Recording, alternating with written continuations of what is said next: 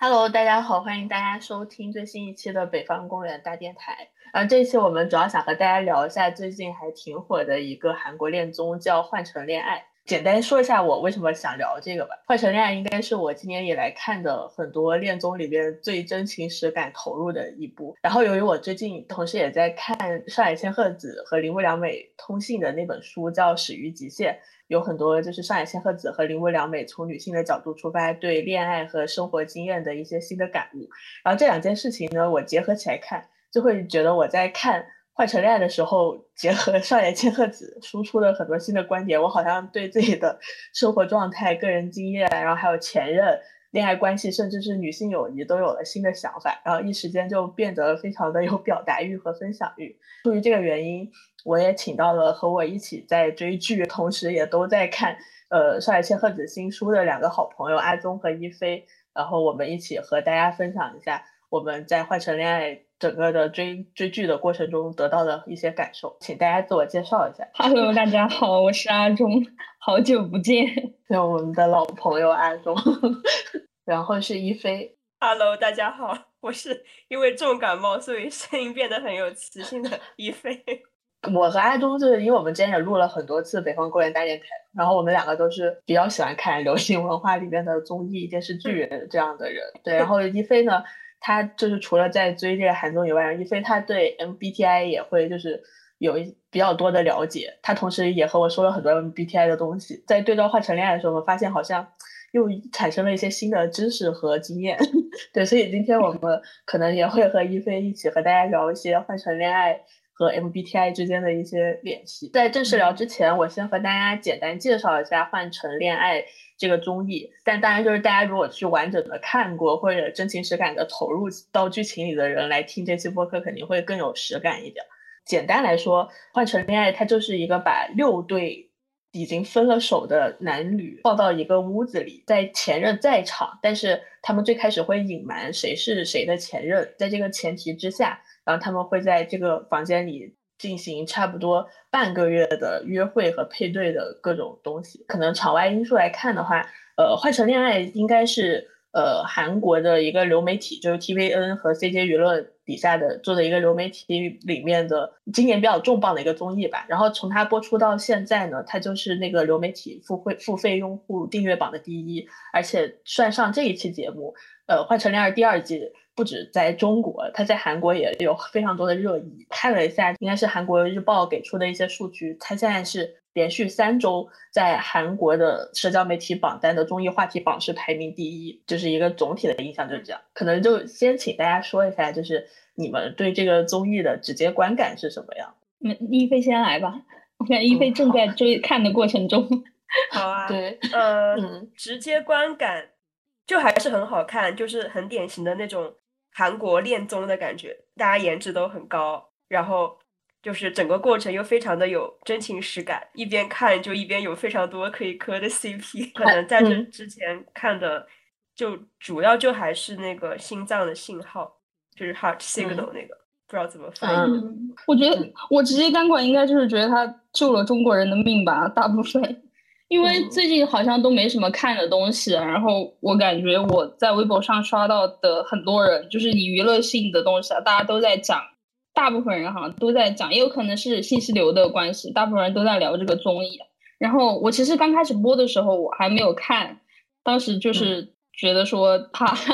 有点可能看的有点难受，怕就想说先等一下。然后前两天跟雅婷聊起来的时候，雅婷说她一直在看，因为我觉得如果自己看没有人讨论的话，会会不太就是没有那么爽，对，有点空虚。然后前几天雅婷说她正在看，我就马上开始点开，而且也前几天开始才开始看的话，也已经更新了很多集了嘛。就连着看看的还挺爽的。我觉得我最直接的观感就是我刚打开看了不久，就是他刚他们第一集刚入场刚看了不久的时候，我就跟雅婷说，我的第一个感慨就是为什么这些人这么有钱？因为他们都开奔驰啊，开什么宝马去那个他们那个房子，确实他有韩国特有的恋综滤镜。嗯，就是漂亮是最基本的，因为呃去年的那个也是很漂亮，然后今年来的每一个也都很漂亮。结果没想到今年比去年更过分的是，去年我记得大部分人好像都还是打车或者就自己走过去的，今年有人直接开车，开车那些车标也没有盖，我一眼看出来，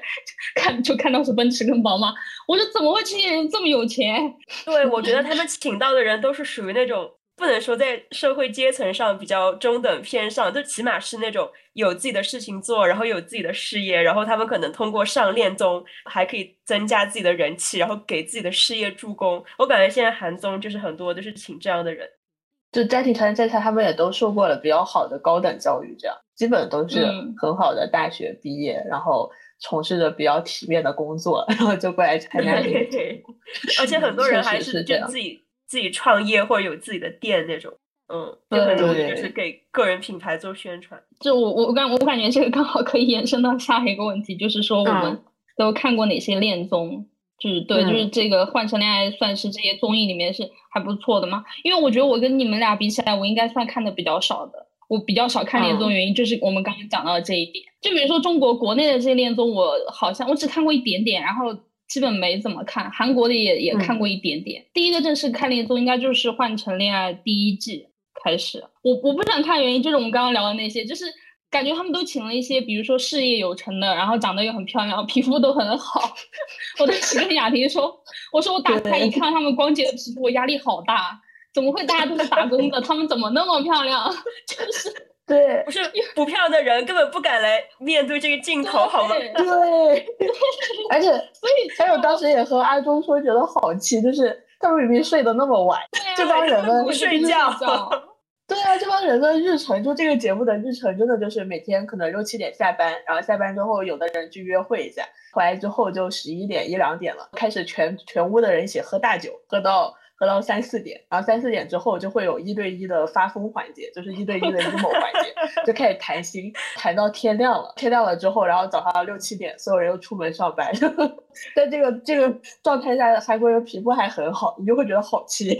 然后就是，如果国内可能时间线上没有这么疯狂，就是国内可能作息还算正常，国内的恋综。嗯。但是就是我不看国内恋综，一个是因为就可能我觉得他们也。只能说说是不人捡人家的食人牙或者，做人家 做过的东西。另一个就是，如果你看国内恋综，你会觉得就是距离太近了。这些人明明就看似好像跟你生活在一片土地上，就一个地方长出来的人，但是他们那么光鲜亮丽，然后他们那么就是家里也很有钱，或者说自己做的。国内恋综我感觉请的职业都还挺高大上的，就什么呃咨询公司的呀、投行的呀，然后律师啊这种。就是他都选一些非常精英的职业，非常精英的，要不然就是就对很留学回来的那一种，就是都非常非常精英的那种。就国内可能距离太近了，让我觉得就是我我还要我每天还要看你们过这种美美的生活，那我真的受不了。你们谈什么恋爱都跟我没关系，就是你们慢慢谈，完全无法共情，都，完全无法，就是我没办法看嘛。而且他们约约会啊，节目组也会给他们提供很好的，就是国内那些。的比较好的地方的那种约会的条件嘛，然后你还有专门一个时间去约会，就是我真的没办法就受这种 羞辱，我不想当一个观众这么难受，就国内的我也不想看，就出于一种对有点有一点点嫉妒的心理吧，可能。但是韩国的我觉得是可能一个是因为呃，距离远因为确实对距离远，然后他们确实做的好。而且就是，当然一些帅哥美女出来以后，你总是有一种韩剧的滤镜嘛，就觉得这片土地上好像就是应该产出这样的人，就感觉一切都很合理。不得不说的是，我觉得他们把感情确实做的很细腻，而且人人家做恋综就是真的在做恋爱这个感情嘛，人跟人之间感情就是你看得下去的。所以韩国的我会看，那国内的我就没办法。首先我感觉就是一一帮精英男女在我的面前秀一些就是。阶层上的，然后生活方式上的比较优越一点的东西，然后其次他们的感情真不真实，我说实话我是真的看不出来。对，对我也觉得国内综艺就是那些嘉宾都让我就是没有办法就真情实感的喜欢上，但是韩综就可以，这一点就很关键。嗯，我沿着阿忠那个说一下。就首先我就和大家说，我真的超爱看恋综，就是 国内外就就韩国热门的恋综，我基本都看了。可能看的早期会看的多一点，就是《心动的信号》一二季出来之后，因为韩国又会接着什么《恋爱的捕手》，那些我都在看，但其实看到后来我也有一点恋综麻木的感觉，是因为我看到后来就国内的恋综也是这样，他就会一个就是像你们说的，就是很不真实，还有一个是他的恋综会投入到那种虚假的戏剧冲突里，靠剪辑去做一些就是观众一看就知道他是在故意整事儿的一些东西，后来看就会越来越没有意思。就是因为我早期非常爱看恋综，我看过江苏卫视就是针对我爸妈那个群体做的一档恋综，反正就是一群男女嘉宾，他们是到游艇上去。约会这样，但是那里面的人就会职业上会稍微真实一点，就是什么 gap year 的女大学生，然后还有国企的，就是 某个人生的最大成就是在国企晚会上当主持人的这种男人。但是我说真的，就是那个东西你能感觉到离我们的生活真的近很多，但是也看不下去。就是是因为是真的，就你发现一个男的他从国企出来，嘴还特别笨，然后他还特别有优越感，然后然后觉得所有男人、所有女孩都爱他，就这个事情你看的会更烦，就是对，可能这个也是在怎么处理好真实这上面需要探索的路。但我也就是非常喜欢看那种真的去探讨感情的恋综，所以那天那天我想一下，今年看的很多恋综，像今年可能比较火的就是。单身及地狱，恋爱伊甸园，但这两个都是非常强调，就是呃感感情当中的，它有一个噱头嘛，就是在擦就是性的擦边球，就是总是会有一些就是反正我不是很能 get 的那种火花出来，所以当时看下去就就感觉不是很喜欢。我看到换换成恋爱的时候，尤其是看到现在十八集，我感觉这个。综艺在我这就直接封神了，就 一个是因为我第一次看这么长的恋综，就好像之前的恋综可能就十集或者十二集左右，就有很多故事线，你感觉他可能只能集中的讲一个人或者一个人和他周围的三四个人会在那一季的恋综里就比较出彩，但这一季就是其实每一对我都觉得好像分析起来都还挺有意思的，而且他每次从分手开始看。就他要去不断的回到就是非常扎心的那个 事情上去，然后你感觉就是他们就是分享的很真诚，对，然后就感觉都聊得很深，所以我感觉好像《换成恋爱》就是算是我看过的还很好的恋综。对你刚刚说就是《换成恋爱》，它这个剧集特别长，就我也发现了，它就是每一集都有一两个小时，然后我就发现我怎么看这么久了都还没有看完，因为以前我看恋综的话，我觉得我要是两天。就啥也不干，就光看的话，差不多就看完了。可是我看这个，就看了好多天，就一直看不完。然后现在才看到第十一集。其实我我看恋综也主要还是就是东亚这边的吧。然后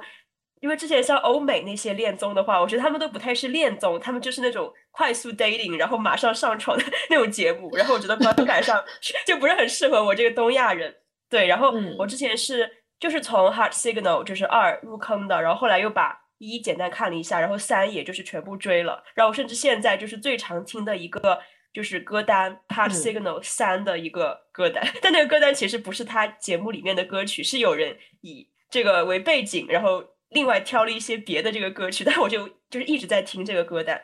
我我觉得就是《Heart Signal》当时就是看的。特别的真情实感，当时就是很吸引我的，就是他那个节目的主持人不是会在每一个重要节点之后，就是去分析一下，就大家一些什么恋爱技巧啊、约会技巧什么的嘛。所以说你一边看一边会觉得好像就学到了很多，对。然后我可能第一遍的时候就是自己看的，然后第二遍的时候就是留学的时候跟我的室友一起在看这个二。反正我们当时看二真的也是就看的。也是非常的真情实感，然后甚至我室友后来就气的不看了，因为他就是无法接受，就是男四呃选了玄珠而没有选英珠，然后后来就气的完全不看了。我记得当时跟我室友一起一起看这个剧，然后也是讨论了非常多，然后还有一些 MBTI 相关的一些事情啊什么什么的。呃，因为我是 INF，然后我那个室友是 ENFJ，然后我们就发现我们喜欢的男嘉宾真的就是非常不一样，而且。呃，就从 MBTI 来讲的话，其实就是有一定的道理这样子。甚至后来也是，就是我在留学的时候，后来遇到了一个就是来自韩国的牙医。就那时候我就是在就是国外那一个就是牙科诊所去打工嘛。然后那个牙医他就是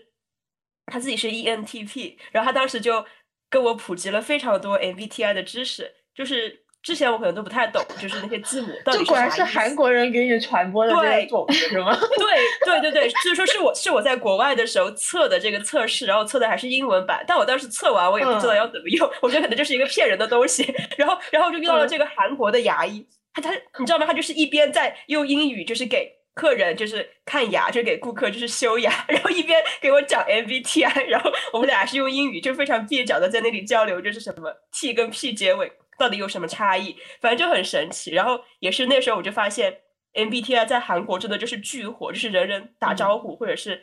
就刚认识的人都会以这个为话题来聊天。然后那个牙医还跟我说，他他认识吴英珠，《Heart Signal 二》里面的那个那个女主角，对，就挺神奇的。对，然后除了韩综的这个的话，我可能还看的就是日本的那个《双层公寓》，不知道大家就是有没有人知道？但那个《双层公寓》比较神奇的就是，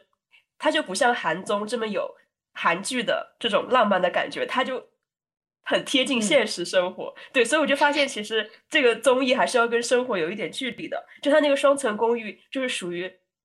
比如说还是会来，比如说五男五女，然后大家住在一起怎么样？但是你就发现你看到的更多就是这种大家相看两厌，或者是毫无火花那种很繁琐的生活状态。就比如说里面有一个挺好看的女孩，然后有一个大叔就很喜欢她，然后那个女孩就特别嫌弃这个大叔，然后每次去约会的时候就并没有擦出什么因为年龄而产生的火花，反而就是互相。嫌弃啊，或者怎么样？然后这个那个看多了之后，你也觉得好烦，就觉得就觉得离离我的生活太近了，然后真的一点火花、一点化学反应都没有，所以后来也去了。所以就真的还是韩综能够把这两者就是结合的最好，就是他又去讨论真实的感情，但是他又能从人物设计上和你拉开距离，然后不让你太过厌烦。对，但是那个双层公寓真的就会让人看的特别的厌烦，我不知道该怎么说。它里面的人就是也长得挺好看的，然后他们的职业也是有学生啊，有模特或者有怎么样。但是，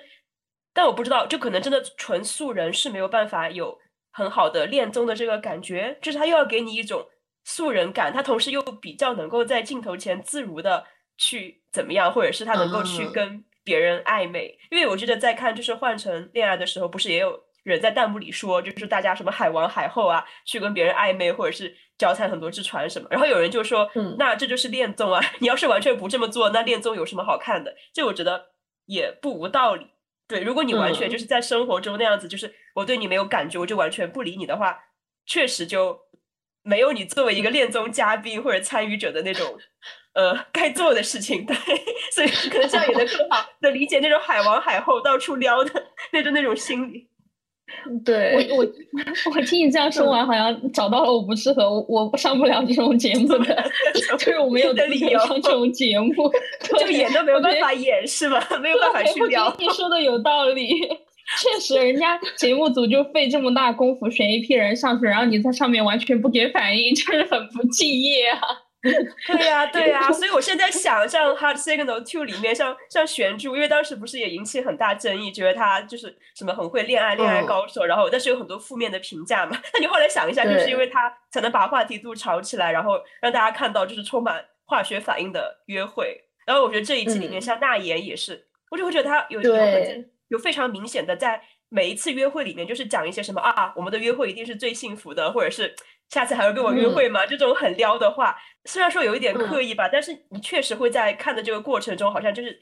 进入了那种看他们恋爱的感觉了，所以确实是能说他们是很敬业的这个嘉宾。那我觉得真的是节目组挺会选人的，因为我觉得这个他可能不是说，就是可能他对着镜头，当然人肯定人面对镜头会有一些一点点表演欲吧，我觉得这可这是无法避免的。但我觉得最主要的还是就是就是他本身可能就是这样的性格，就是这样的状态，不需要太辛苦，不需要像如果找我们这样的人上去的话，我们硬要逼自己 演一下的人，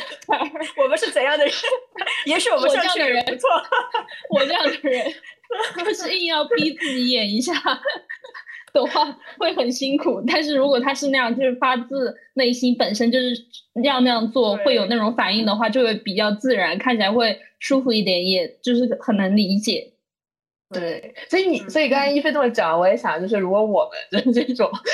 普通的人去上恋综，可能那个反 反应会接近援兵后期，就是就你是一个好人，但是没有人想和你约会。不会啊，我觉得不会啊，我觉得我们如果上是好人对呀，我也是这个疑问。我觉得如果我们上会很精彩，就是我们绝对不是好人，应该我们是那种嘴最臭的人。我也没有，我觉得我觉得我会是好人挂的。不会，我觉得我应该会，就是看不惯谁，我就会，就是后台的时候，至少后台的时候我一定会讲，因为我会应该会表现出来，然后后台的时候会问我，就会讲很明确讲出来我到底不喜欢什么。呃，那你这样的话，感觉节目热度就会有。对，或者你比较适合去当那种点评的主持人。对对对，我我应该，你知道，对对，是当那个点评的人。对，我觉得换成恋爱，他们那几个就是呃，在就是点评的那几位主持人吧，就是那几位嘉宾，他们。好温和啊，他们都，就是他们对谁都说好话，就是有一些他们可能自己也觉得不太好的东西，但是他们都一样用一种很柔和的方式表示出来。但是我觉得我有时候我应该就会直接说，这这什么人啊？你看，就会用一些非常严重的词，能播的但是严重的词讲出来。对，就证明他们的那个就是观察的人的那个职业素养也很高。而且我印象很深，就是那个节目，因为。里面有一个，其实到后期已经是公认的反派了，骂他也骂的很多，就是男一嘛。然后其实到前几期的时候，所有的那些观察嘉宾都还是会 想办法为他找借口嘛，就说。他可能却没有注意到或者怎么样的，然后或者说一下海恩就是真的很不容易了这样，然后不会直接说这个男嘉宾的问题，然后后来就是到他们真心话大冒险那个环节，智秀不是用一个问题相当于让大家都知道男一就是谁都在撩嘛，然后你就感觉当时那个瞬间就是大家就是知道了男一的那个事情，我就记得当时那些主持人他们就是长吁一口气，你知道吗？还有海恩就是问出来你觉不觉得自己很过分的时候。那些主持人就感觉就有很多就不能在节目上说的话，但他问出来就会觉得哇，问的真好，真解气。嗯，但我不知道，就是我我觉得我对海燕的感情就是随着看这个综艺，就是也在变化。一开始会觉得就是他确实特别的惨，然后很想去安慰他。但是就是我正好现在是看到就是 X 屋的那一季嘛，就是呃就那一集，然后就是。就是他参观完那个 X 屋之后，不是就去跟奎明就是男一见面嘛，然后在咖啡厅，然后他可能就一直在那里质问男一说，就是为什么对我这么冷漠，真的一点感觉都没有，就是怎么怎么样，然后然后男一就特别的回避嘛，然后在这之前，然后不是有一个谈话屋吗？就是说有一些女孩选择跟奎明去约会，然后就要从奎明的 X 那里得到一些信息，好像就一直在讲谎话。会看着有点太压抑了，所以说我觉得我对海恩的心情现在也变得复杂了，就是真的有点呃有点怒气不争的那个感觉，就希望他能不能快点支棱起来。对 嗯，就就情感上特别能理解他，但是又会觉得他的行为就是有点像那种焦虑型依恋，你们知道吗？就会觉得他就是有点就把自己的不安完全就是。变成想要紧紧抓住对方的那种行为，所以说就非常非常心疼海恩。然后如果我身边有这样的朋友的话，我一定会就是尽我的全力去安慰他，然后让他不要哭。但是就是看起来会觉得心情变得更加复杂了。那我可能就和没有看过这个综艺，可能大家都看过，再说一下，就是海恩她是这个综艺里面一个非常有话题度的一个女孩。然后她有话题度的原因，就是因为她一直对她的前任表现出了非常强的喜欢，然后想要。让他前任回头的很多做法，就不不管是语言上还是行动上，他都非常直接的。再加上他前任在节目上表现的本身不是一个非常好的人，就他前目前任在节目上，呃，和海恩说不清楚，然后同时又对他很残忍，然后又在同时的撩很多其他女孩。现在网上很多人在讨论，就是海恩他其实是被 PUA 了，他其实那么难过或者怎么样是被 PUA 了，所以就这大概就是海恩那样的一个。前提就是这个综艺里面的一些剧情，对。那那你们都是从海恩出现那里开始，就是觉得这这个综艺比较好看的吗？还是我其实就是从一开始就觉得这个综艺好看。我我其实现在应该是十八集都追完了，然后我因为要录这个播客，我这两天又在回顾，虽然其实一直都在回顾，就是 我就看完我还会去看一些就网友的走不出来了。对，走不出来了。然后我今天又从头开始看，然后第一集看到第二集，就是他们一开始就有一个环节，就是读前任，就是向向别人介绍你的一封信，就相当于你会直接的看到前任在分手了很久以后怎么评价你，然后他觉得你是个什么样的人。然后我就看那个环节，就还是哭了，你知道？我不知道是不是我过于投入了，对。然后我其实就是从那儿开始，就是会觉得这个节目就很好看，因为他在讲的那个感情，其实可能是。你不太容易，就是现实生活中在一些娱乐性很强的综艺节目里会触动到的东西。然后那会看我就觉得很真诚，感觉就很触动我。但是我感觉真的完全陷入出不来，真的就是从海恩出现，就那块就是很多情感就集中的爆发了。我就特别吃这一套，就因为海恩出现，然后紧接着就是会展示他怎么被前任虐恋，接着就是呃我也非常喜欢的另一对情侣那言和西斗。然后他们之间的各种纠葛，这块就是那个感情线集中爆发了，然后每一条都很复杂，就感觉完全就沉沦了。对，你们你们是从哪里开始觉得好看的？确实就是从。第一集就是大家开始读信件那里就觉得啊这个剧挺不一样的呀，就是好像很想继续看下去。我会是那种要么就是出现了我特别喜欢、特别着迷的人物，要么就是他大家突然就是真情实感开始流露了。因为就之前我看《Heart Signal》的时候，可能很多人跟我一样，就是突然开始投入真情实感的，就是英珠跟男四约会回来，然后。但是他们就是约会之后就是吵架了嘛，所以他回到房间之后突然就开始哭，你就会觉得这这个场景好像不是一个恋综会安排的一个场景或者怎么样，就是他真的非常的真情流露，就是属于明明应该很开心，可是最后却一个人在房间偷偷哭了，就这种一下子打动你的这种场景。还有就是像《Heart Signal》，就是第三部里面男一好像跟女一他们没有在一起，然后女一选择了男四的时候，然后男一跟女一相遇的时候，两个人坐在那里哭，就是。我会被这种情节所打动，就是你会觉得好像他们之间的感情其实超越了说我要在恋综里面扮演，或者说我要作为一个嘉宾去演出什么的这种范畴，而是到了情感都无法自控的那种地步。我会被这个特别的吸引，也会说在他们一开始就去猜 MBTI 类型啊什么的，就是我觉得智秀读信那里真的特别特别的明显，他的前任就是 ENFJ，因为就智秀嗯很明显就是读性就能够看出他的前任是一个。非常愿意表达爱，非常愿意付出爱的这么一个男生，然后会说出什么“智秀是我什么爱过的人里面，好像是最爱的人，还是说什么最深爱的人”，就是这种表达特别特别的 ENFJ，所以我当时就毫不毫不就是意外，就他俩就是互相的 X 这样子。对，然后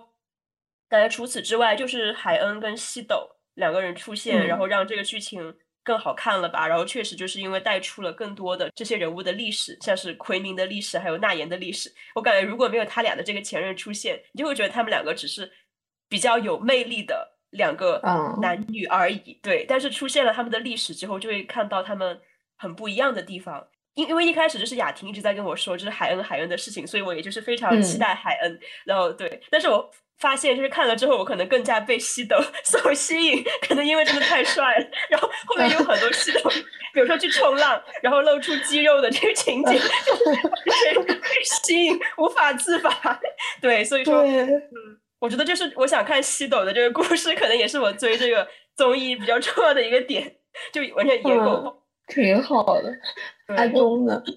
对我感觉我跟你们俩的那个都不太一样。就是我，我们三个里面，我应该是就是恋综这个，呃，看的最少的。然后我刚刚仔细想了一下，我觉得，呃，我要责怪一部分原因就是国内做这些恋综，我可能我应该是先，因为当时就是因为工作关系嘛，我们不是要经常看嘛，就所以才就是看了那些就国内做这些恋综嘛，看了没有很多，就看看了一两个吧，可能，反正感觉就是除了光鲜亮丽，就是没有。就是表面非常光鲜亮丽，然后实底里面我没有看到比较真实的东西。比如说《Heart Single》呢，我知道它好像很火，但我一直没有看原版。我看的第一个恋综，我觉得正式的就是《换成恋爱》的第一季，想去看它，愿意去看它，就是其实就是因为它这个设定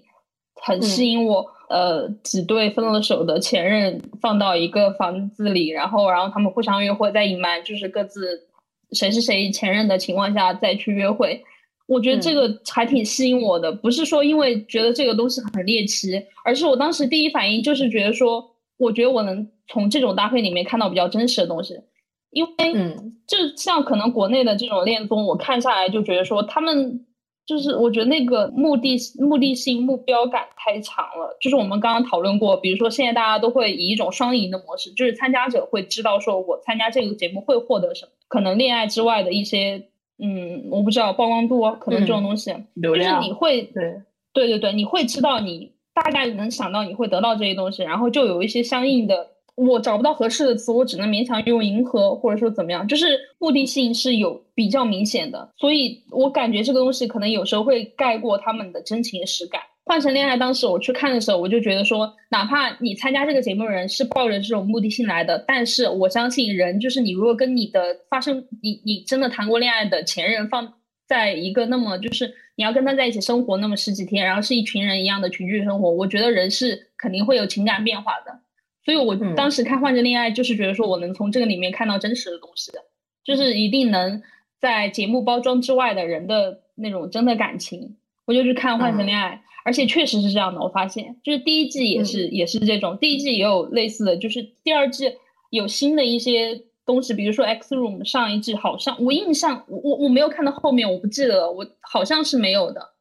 然后，但是比如说读信、读前任给的信啊这些，然后呃一一对一对的在就是揭晓谁是谁的前任这样的，第一季也是有的。然后当时看的时候就还挺发现是真的这样的，因为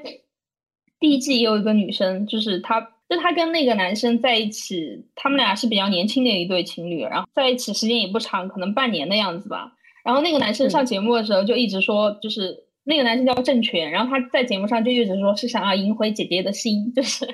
意思就是来这个节目就是为了姐姐来的。然后没想到几期过去后，可能他比较小，比较可爱，比较讨巧，然后。大部分女生姐姐们都给他发短信，然后几次过去以后，他就开始 就是他的初心已经早就忘了，是那个时候，但是那个时候这个他的前任这个姐姐又反而有点被他的示好给呃迷惑住了吧，可以说，嗯，对，被他打动了，然后又开始觉得说呃可以跟他更亲近一点的时候，没没想到弟弟已经调转了自己的方向，就根本不想再跟他那个相处了，然后他当时也还挺难受，哭的还。就是也有点受，有一点点那种受欺骗的感觉。我对这个片段印象就很深，因为我当时真的也很有代入感，就是觉得说是真的有点惨。就是我觉得这种东西是你没办法包装的，不管是就是那个男生的意图也好，是那个女生本来开始没有那么在意的，后来开始在意的这种心态变化也好，我觉得都很自然，是完全是你硬要编编不出来的东西的这种反应。到这一季我觉得也是这种，所以。其实看《换成恋爱二》的时候，我我我想看一个一个，就是因为还是想看这些东西；第二个就是就是因为我觉得还可以讨论。如果一个人看没有人聊这种变化的话，我会觉得很无聊。我觉得有一个乐趣，就是因为你你也在看，然后我们俩可以开始讨论，就一直在看这个东西。但中途真的我一度也坚持不下来，也就是在海恩出场之前，就是有一些，比如说他们去约会啊，然后就是经常聊天啊，什么呃喝酒，就是晚上不睡觉，然后在那喝酒聊天什么的。那一度我也觉得有点无趣了，因为那个那时候生活好像比变得大家都熟悉这个规律的，就熟悉熟悉应该怎么样去做这个节目的那种感觉了，我就有点觉得无趣了。然后后来没想到海恩出现了，就一开始新的波折。我对海恩的感情跟一菲挺相似的，就还就是比较复杂。一方面是觉得说他很心疼他，嗯，明显能看出来那么七年的感情，他当然就是留恋很深，就一直还对前任有很多，而且他可能很自责，就觉得是自己的问题导致了这一段关系破裂，嗯，然后当然很很很心疼他，但是真的觉得更迫切的是，就是想让他想明白这个事情，就是看明白这这个东西，就是你不要只看这段关系，你还是要看一下这个人。可能是这种很复杂的感情，后来他哭的多了，我真的说实话，我有点心烦，有点麻了。麻没有麻，我没有麻，我后来开始哭，尤其是那个男一说他怎么样开始哭，我就开始生气，就是嗯。气男一也气他，就是我，因为我是一个可能脾气不算很好的人，我就是我觉得是有人说我说我，我一定会还嘴，我不可能就坐在那儿任由他说我，就是那种很憋闷的那种情绪。后来当然男六出现就稍微好一点了，但是我觉得就是后台是有一个主持人，后来叫 Bang Bang 对吧？那个男生，嗯，我觉得他说的一句话就对这个节目是最精准的描述，就是说在这里十分钟就可以物是人非，我觉得 就是这样，就是这个感觉，所以我现在也只能说我就看着，但我不知道事情会怎么发生。对，就就我会觉得好像在这些嘉宾里面，就海恩是唯一一个为了感情而来的人。就是，甚至他是为了复合而来的人，但别人好像都没有特别强烈的这种意愿，就更多还是为了事业或者流量，会比较注重经营一下个人形象啊，怎么样？但好像海人就完全就是为就是为了复合而来的，然后做的一切事情都是想跟奎明复合。对，但是但是就我也会想说他，呃，他为什么会哭成那样子嘛？就后来会觉得他可能真的是太自责了。对，然后我就会想说，他到底为什么这么自责？会不会真的就是是男主，就是给了他什么样的感觉？或者在分手的时候是是不是讲就是对吧？问题都是在你身上，所以只需要你去补救，或者是现在你来多爱我一点，我们就有希望了，或者怎么样？就是一定是给海恩造成了一种我付出的还不够，或者是之前错的在我，所以现在我要更多的补偿这个男生的感觉，所以他才会去这么拼命的去做很多在我们看来很卑微的事情。所以我会觉得。就是也许是有原，也许有一些原因，但是我们就是没有看到，毕竟可能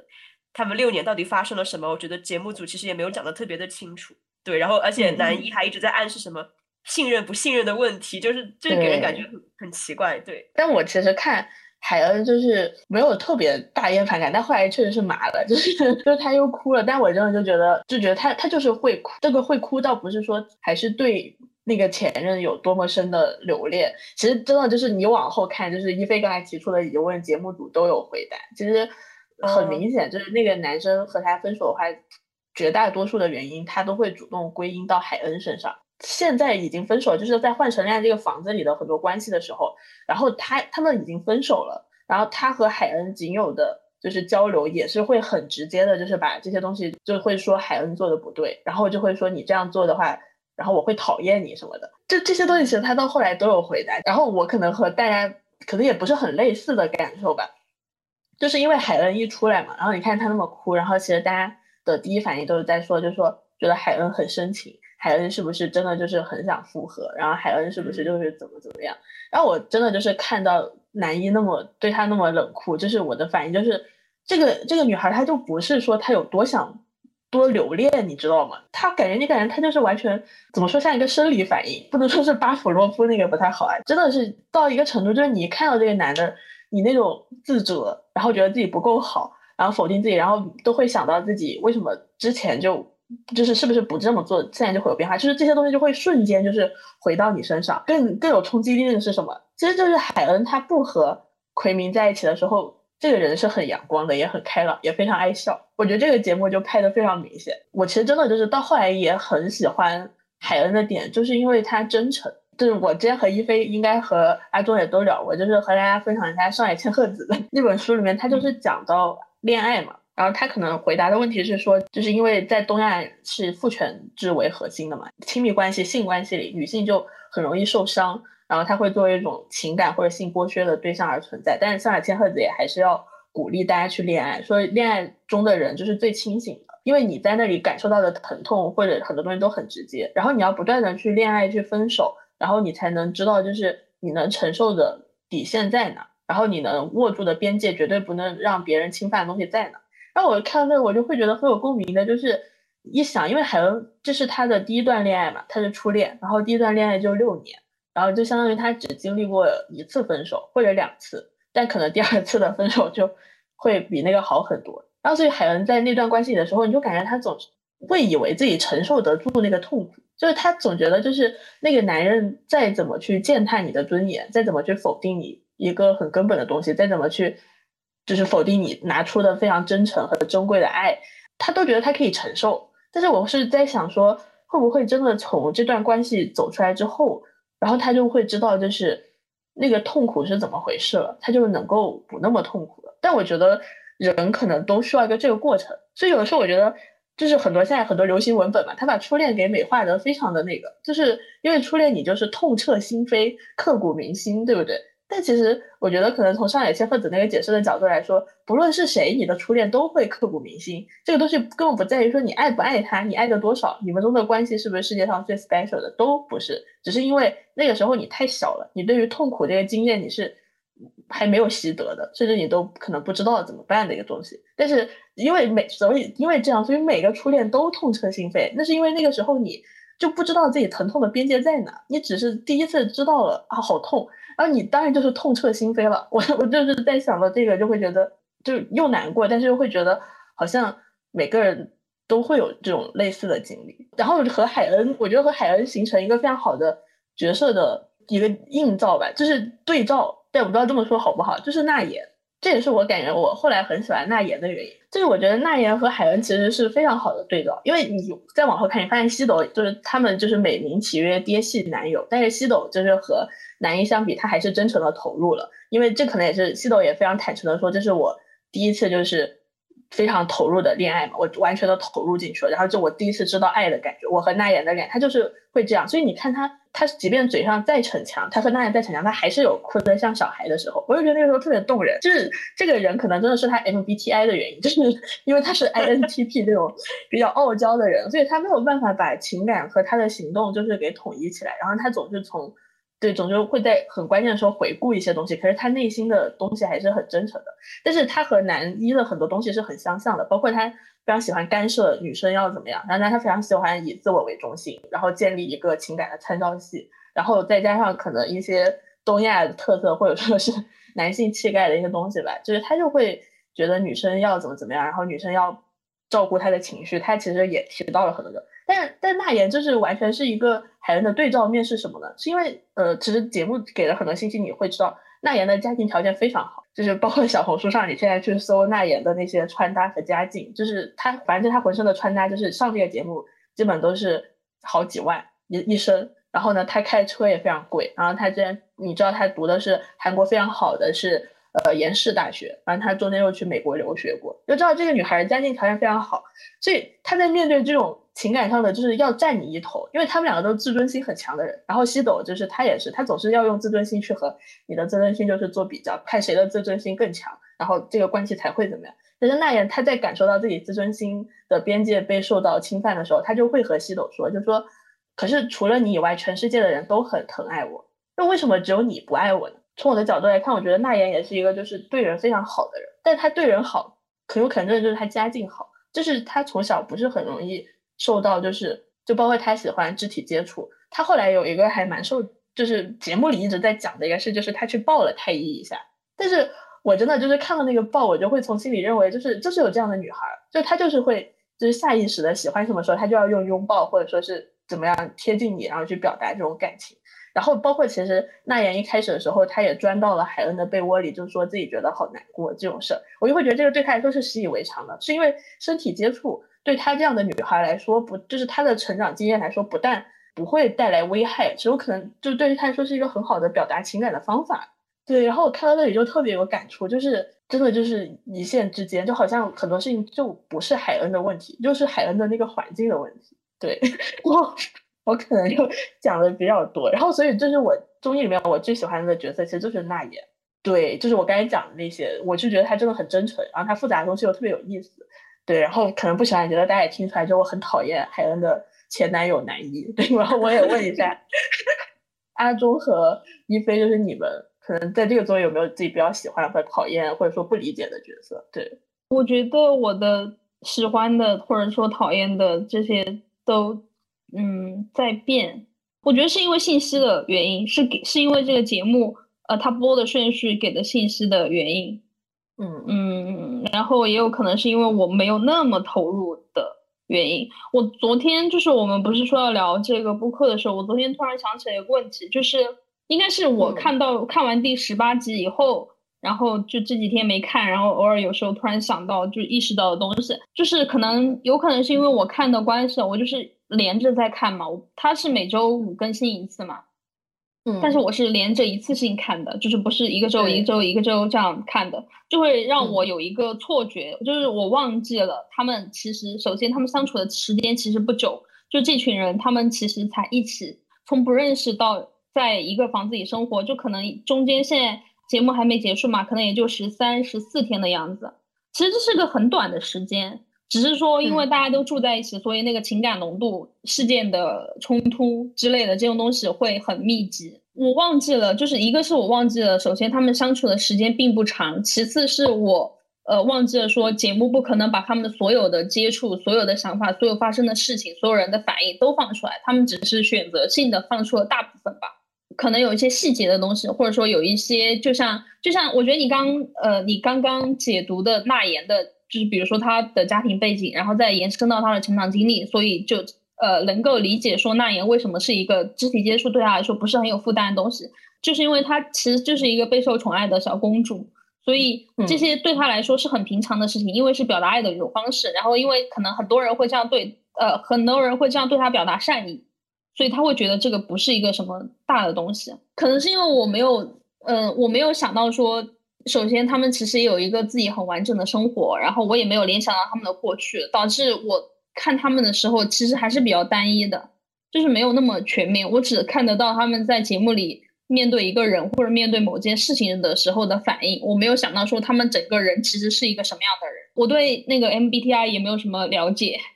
对对，就比如说一菲可以从 MBTI 去分析，就他可以很快就认识到袁冰跟智秀，并且就是呃大概能想得到袁冰跟智秀会怎么样发展。但是我没有那种，我至今都还在，呃，我现在可能节目到尾期大概有一点判断，但是我前期、中期的时候是完全没有什么，就没有这方面的想法跟判断的。我也不会去硬要，也不会去说我要去猜他们的走向是怎么样，就是我没有去分析判断这个事情。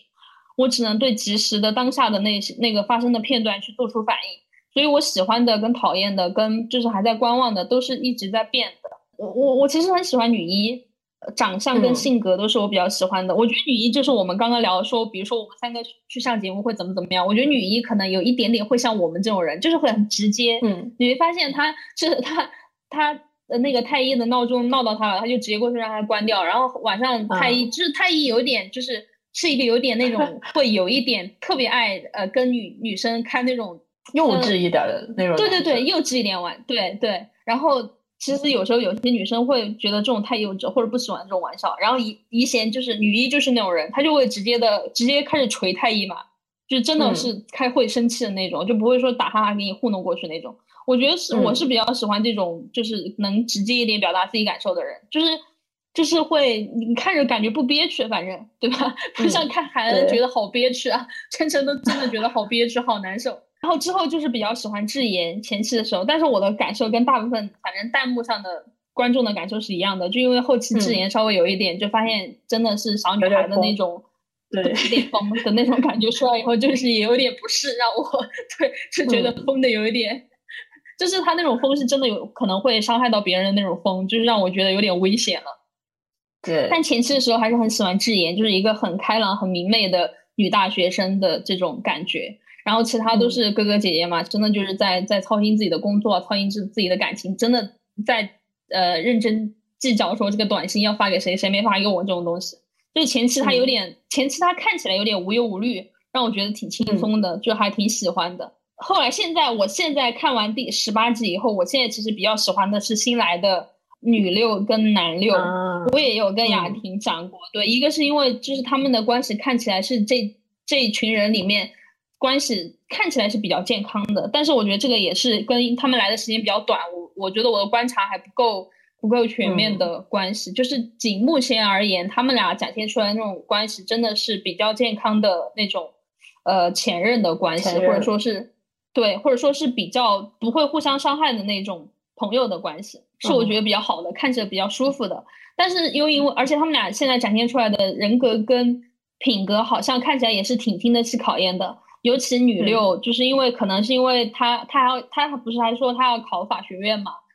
她的思维我觉得确实也是比较比较对，怎么讲比较会分析，有条理的。对，呃，比如说他问男一对对那言怎么看，男一巴拉巴拉一群废话，然后女六就会直接说你不要跟我讲这些废话。这这种套话对 别人可能有用，对我没用，在我这儿就是废话。你重新讲，他就会这样。这样的人还挺好的，就很欣赏这样的人，很欣赏这样的人的这种品质，这种这种对这一点。但是也是因为他们俩来的时间比较长，我不知道，也许你把它放放在这样高压的环境里面久一点，会不会？也会变质，对，也疯了。因为我觉得，比如说智妍，他的疯，他不一定是自己真的想疯，他不一定是蓄谋已久的疯，他可能就是因为在这个环境里面待久了，实在可能真的很有压力。我觉得，因为大家都不怎么跟他玩，不怎么理他，他各自都有各自的故事线，他自己真的是有一点失落，可能或者是有一点其他别的压力。我觉得就是是在这样高压的环境下，人会有的那种反应。我不知道女六跟男六。如果时间线长一点，他们的品质还会不会依然这样比较经得起考验？但就目前来说，他们俩展现出的，我觉得是比较好的，就是是肯定让是让你觉得说这两个人稍微就是品质上还不错的人。那我沿着阿中那个，我就补充一点，就是女士这个，我也想就是呃，因为我也看了那个《Hard Signal》的第二季，然后其实我当时看的时候，我也非常不理解玄珠，就是。一种互联网的语境里会广义的给他定义成所谓绿茶婊的人，虽然这么说非常不好，但是呃，就是就大家会觉得他非常有心机的一个人，但是我就会觉得好像可能真的就是年纪到了，就 我真的就是早五年看这个节目，或者早两三年看这个节目，我可能都不会喜欢纳言和智言，就是因为那个时候对很多人还有你的生活经验的很多东西就比较单一，然后你喜欢什么和讨厌什么都会非常的鲜明，一下就会觉得他啊，那他就是就是在撩人，这样的人就是在现实生活中不要和他做朋友。然后看到智妍就会觉得啊，他就是想破坏别人的感情，在现实生活中不要和他做朋友。但是这一季看我就会发现，好像可能我这个年纪到了，我就会理解之前不理解的事情。但是那言就是我刚才说的，还有包括像一菲说的，就是 对于你就是来参加恋爱节目的，然后你去获得异性的好感这件事情，本来就是你的自由，对吧？然后你这个就是节目规则，也没有人说你不能这样做。然后女士，我可能之前就会觉得她很疯，但是我看到现在我就。因为我已经过了女大学生那个环节了，就是，所以我现在在看 智妍，我就会觉得啊，她这么做就是其实情有可原。就是我年纪小的时候，我可能也就是，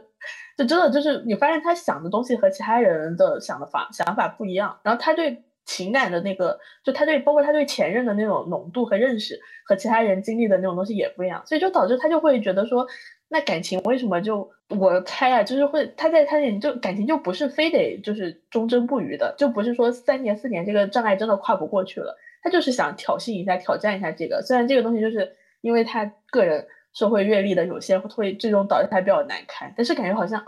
我到这个年纪我好像都可以理解了，有点心酸。对，一菲有什么比较喜欢或者不理解的角色吗？其实我也是，就是跟阿忠一样，就是属于心态一直在变。然后我很震惊，就是阿忠居然提起了女一，就是乙贤。我感觉死去的记忆攻击我，因为因为以前 就是他，我记得他是 ENTP 好像，然后他应该是只待了一两集，然后就走了嘛。但是他就是非常非常漂亮，我觉得她非常漂亮，然后也给我留下了很深刻的印象。而且我记得那时候。他跟太一好像就非常有火花，然后大家都一直以为他俩是前任，然后我也以为他俩是前任，因为我记得就是怡贤给太一就是贴那个创口贴的那几次，就觉得特别的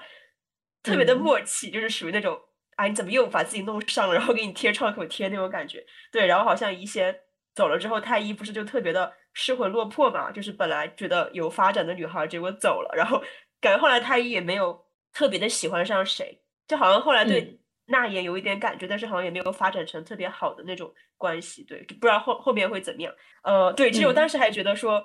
那个怡贤跟太一的这个 MBTI 其实就是组合的非常好，因为就是 ENTP 跟 INTJ 真的就是很好很好的组合，就是感觉是真的可以很很好的发展成一对的那种，但是就是非常可惜，就是后来没有没有在一起。然后后来我也想到说，其实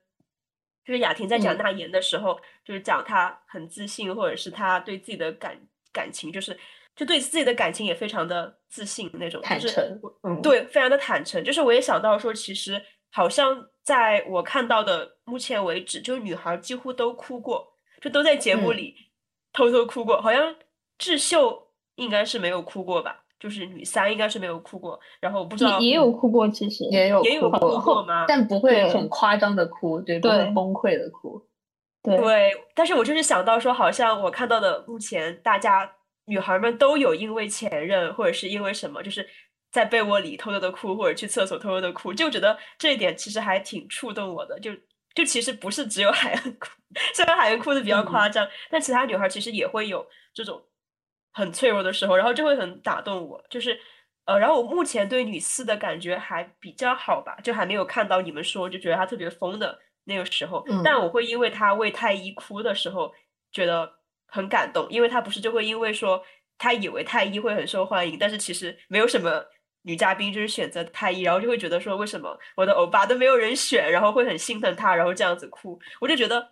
哦，就好可爱，就是他那种很单纯的就是心疼心疼这个我喜欢的人的这种感觉，就觉得非常的可爱。嗯，但但我会因为就是因为智妍她不是 ESTP 嘛。因为他不是跟西斗的几次约会感觉特别特别的顺，然后会让我怀疑说西斗会不会其实是 ISTP 呢？因为你会觉得 ESTP 真的会可以跟 INTP 那么的顺吗？你会觉得他俩一起运动啊，一起怎么样？可能更像是两个就是 STP 的人去很爽快的，就是说走就走，就是说约就约的那种，就是那种非常利落的约会。对，所以就是就是会这样想。所以我觉得到目前为止，对女生的情感就是。就还没有出现让我觉得特别特别喜欢或者怎么样的女孩吧，就可能更多会在会问自己说，就是如果这些男嘉宾在我面前，我会选谁？对，就是可能更多会想自己会不会对哪个男生上头这样。然后目前就觉得真的很就对西斗这样的人非常的好奇。但是就是我记得就是好像也是在这个恋综的第一天吧，然后大家就是女生聚在一起说，就是说你们会更喜欢就是偏 F 的男生还是偏 T 的男生？然后让我很震惊的就是，哪怕是像。哦，那那应该就不是第一天，因为那时候好像有海恩，就就海恩他自己也说会对，但但可能就问一下一菲，就是哦就是 F 和 T 之间的差别，你可以和我们讲一下。对，F 跟 T 的差别应该比较的明显啊，就是像袁冰这样子，就是很明显一个 ENFJ，然后就 F。功能是它的主导功能，就 F E 这个功能，所以你会看到他非常能够表达自己的感情，非常能够体贴别人的感受，就动不动在跟别人说要保暖啊，然后要照顾好自己啊，然后给别人拿毯子呀，或者是你看他对海恩的这个态度，就是因为其实我觉得可能偏 T 的人对海恩更多都会有一种，就是你你怎么有那么多的情绪，你怎么那么爱哭，是会有点烦他，或者是觉得说你应该用理智控制一下，或者怎么怎么样。但是你看袁冰他这种。F 主导的男生就会完全毫无压力的接受海恩脆弱的一面，他就会直接说，哪怕是太阳也会有落山的时候。然后海恩不是就非常的感动嘛？所以我觉得远碧真的太典型是一个 ENFJ 的男生，就是他很懂怎么样去接纳别人情绪，就是消极或者脆弱的那一面。然后他知道就是这是很正常的，并且我。反而能在这时候就是帮到你更多，能把你的情绪给托起来。所以说我也会觉得，就是在谈恋爱的时候，就是选偏 F 的男生应该是更加幸福的，就是你的情绪会被更好的照顾到。但是又真的会很情不自禁的，就是被这种很 T 的这种男生吸引，就是像西斗这样。他 可能真的也只是因为外貌长得帅的原因，对，就是，但就是他他的性格真的就让我很迷惑，就是感觉又非常的冷漠，然后又很冰山，但同时又很小孩子气，嗯，然后又很爱哭的那种。就让人觉得非常的捉摸不透，但要说别的男嘉宾的话，就会觉得像其实袁冰真的就是非常非常好的人，对。然后像太一的话，你觉得他也是一个很善良的人，对。但不知道为什么都没有女嘉宾选他，对。但我觉得他真的非常非常的好。你们在你们有想过这个问题？我们之前其实脑补过，就是 脑补过什么？对，就是感觉现实生活中会比较感兴趣的男生类型是什么样？对啊，你们看恋综都不会这样吗？就是想说，如果是我，我会希望哪个男男嘉宾这种。哦，好像没有这样过啊？为什么？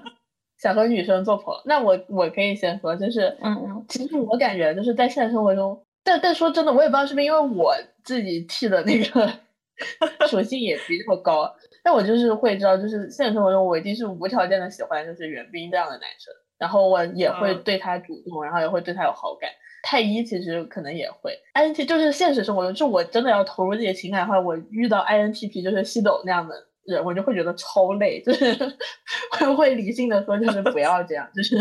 好累，就我也想幸福。但是确实他作为一个就综艺的形象来看，就非常有意思。但是我就会祈祷，就是现实生活中的我不要和这样的人谈恋爱。然后做朋友，我觉得这部剧里其实看到后来我。感觉除了女四，感觉我都想和每一个女孩做朋友。但女四不是因为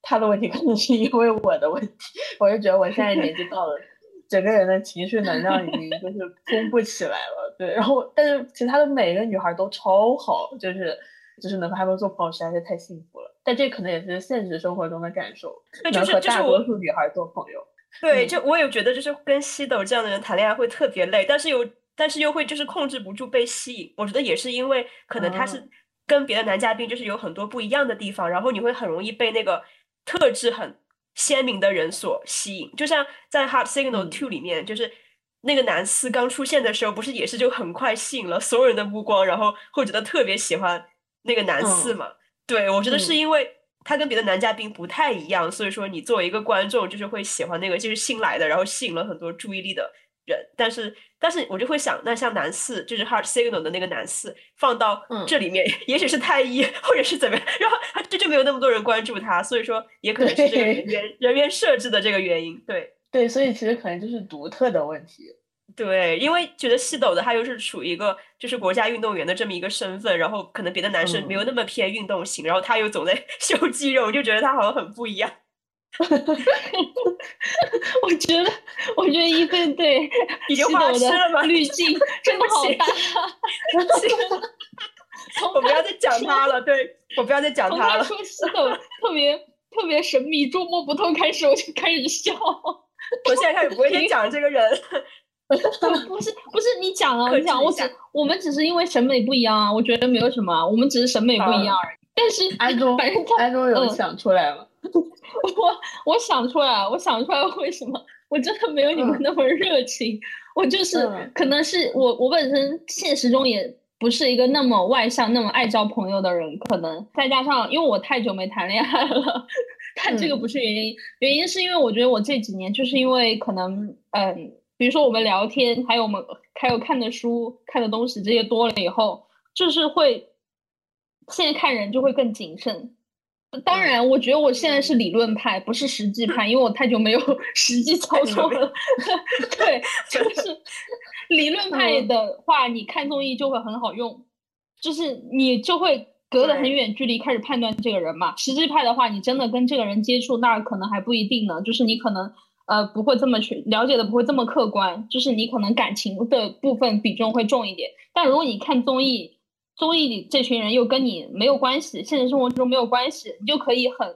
很冷静的去去去想这些人。这也可能是我没有那么有代入感的原因，在也也就从来没有想过说，如果要跟谁做朋友的话，怎么怎么样子。我我可能现在也是对哦，我我看那个我看《始于极限》的时候，呃，我看第一篇就很。就我当时就跟你说，我说我看完第一篇就就就是就是说太会讲了，太会表达了，这些人的那个感觉，就是我觉得我现在的心态有点跟铃木良美类似的点在于，他不是在书中一直很执着的问上野千鹤子一个问题吗？就是说问老师你为什么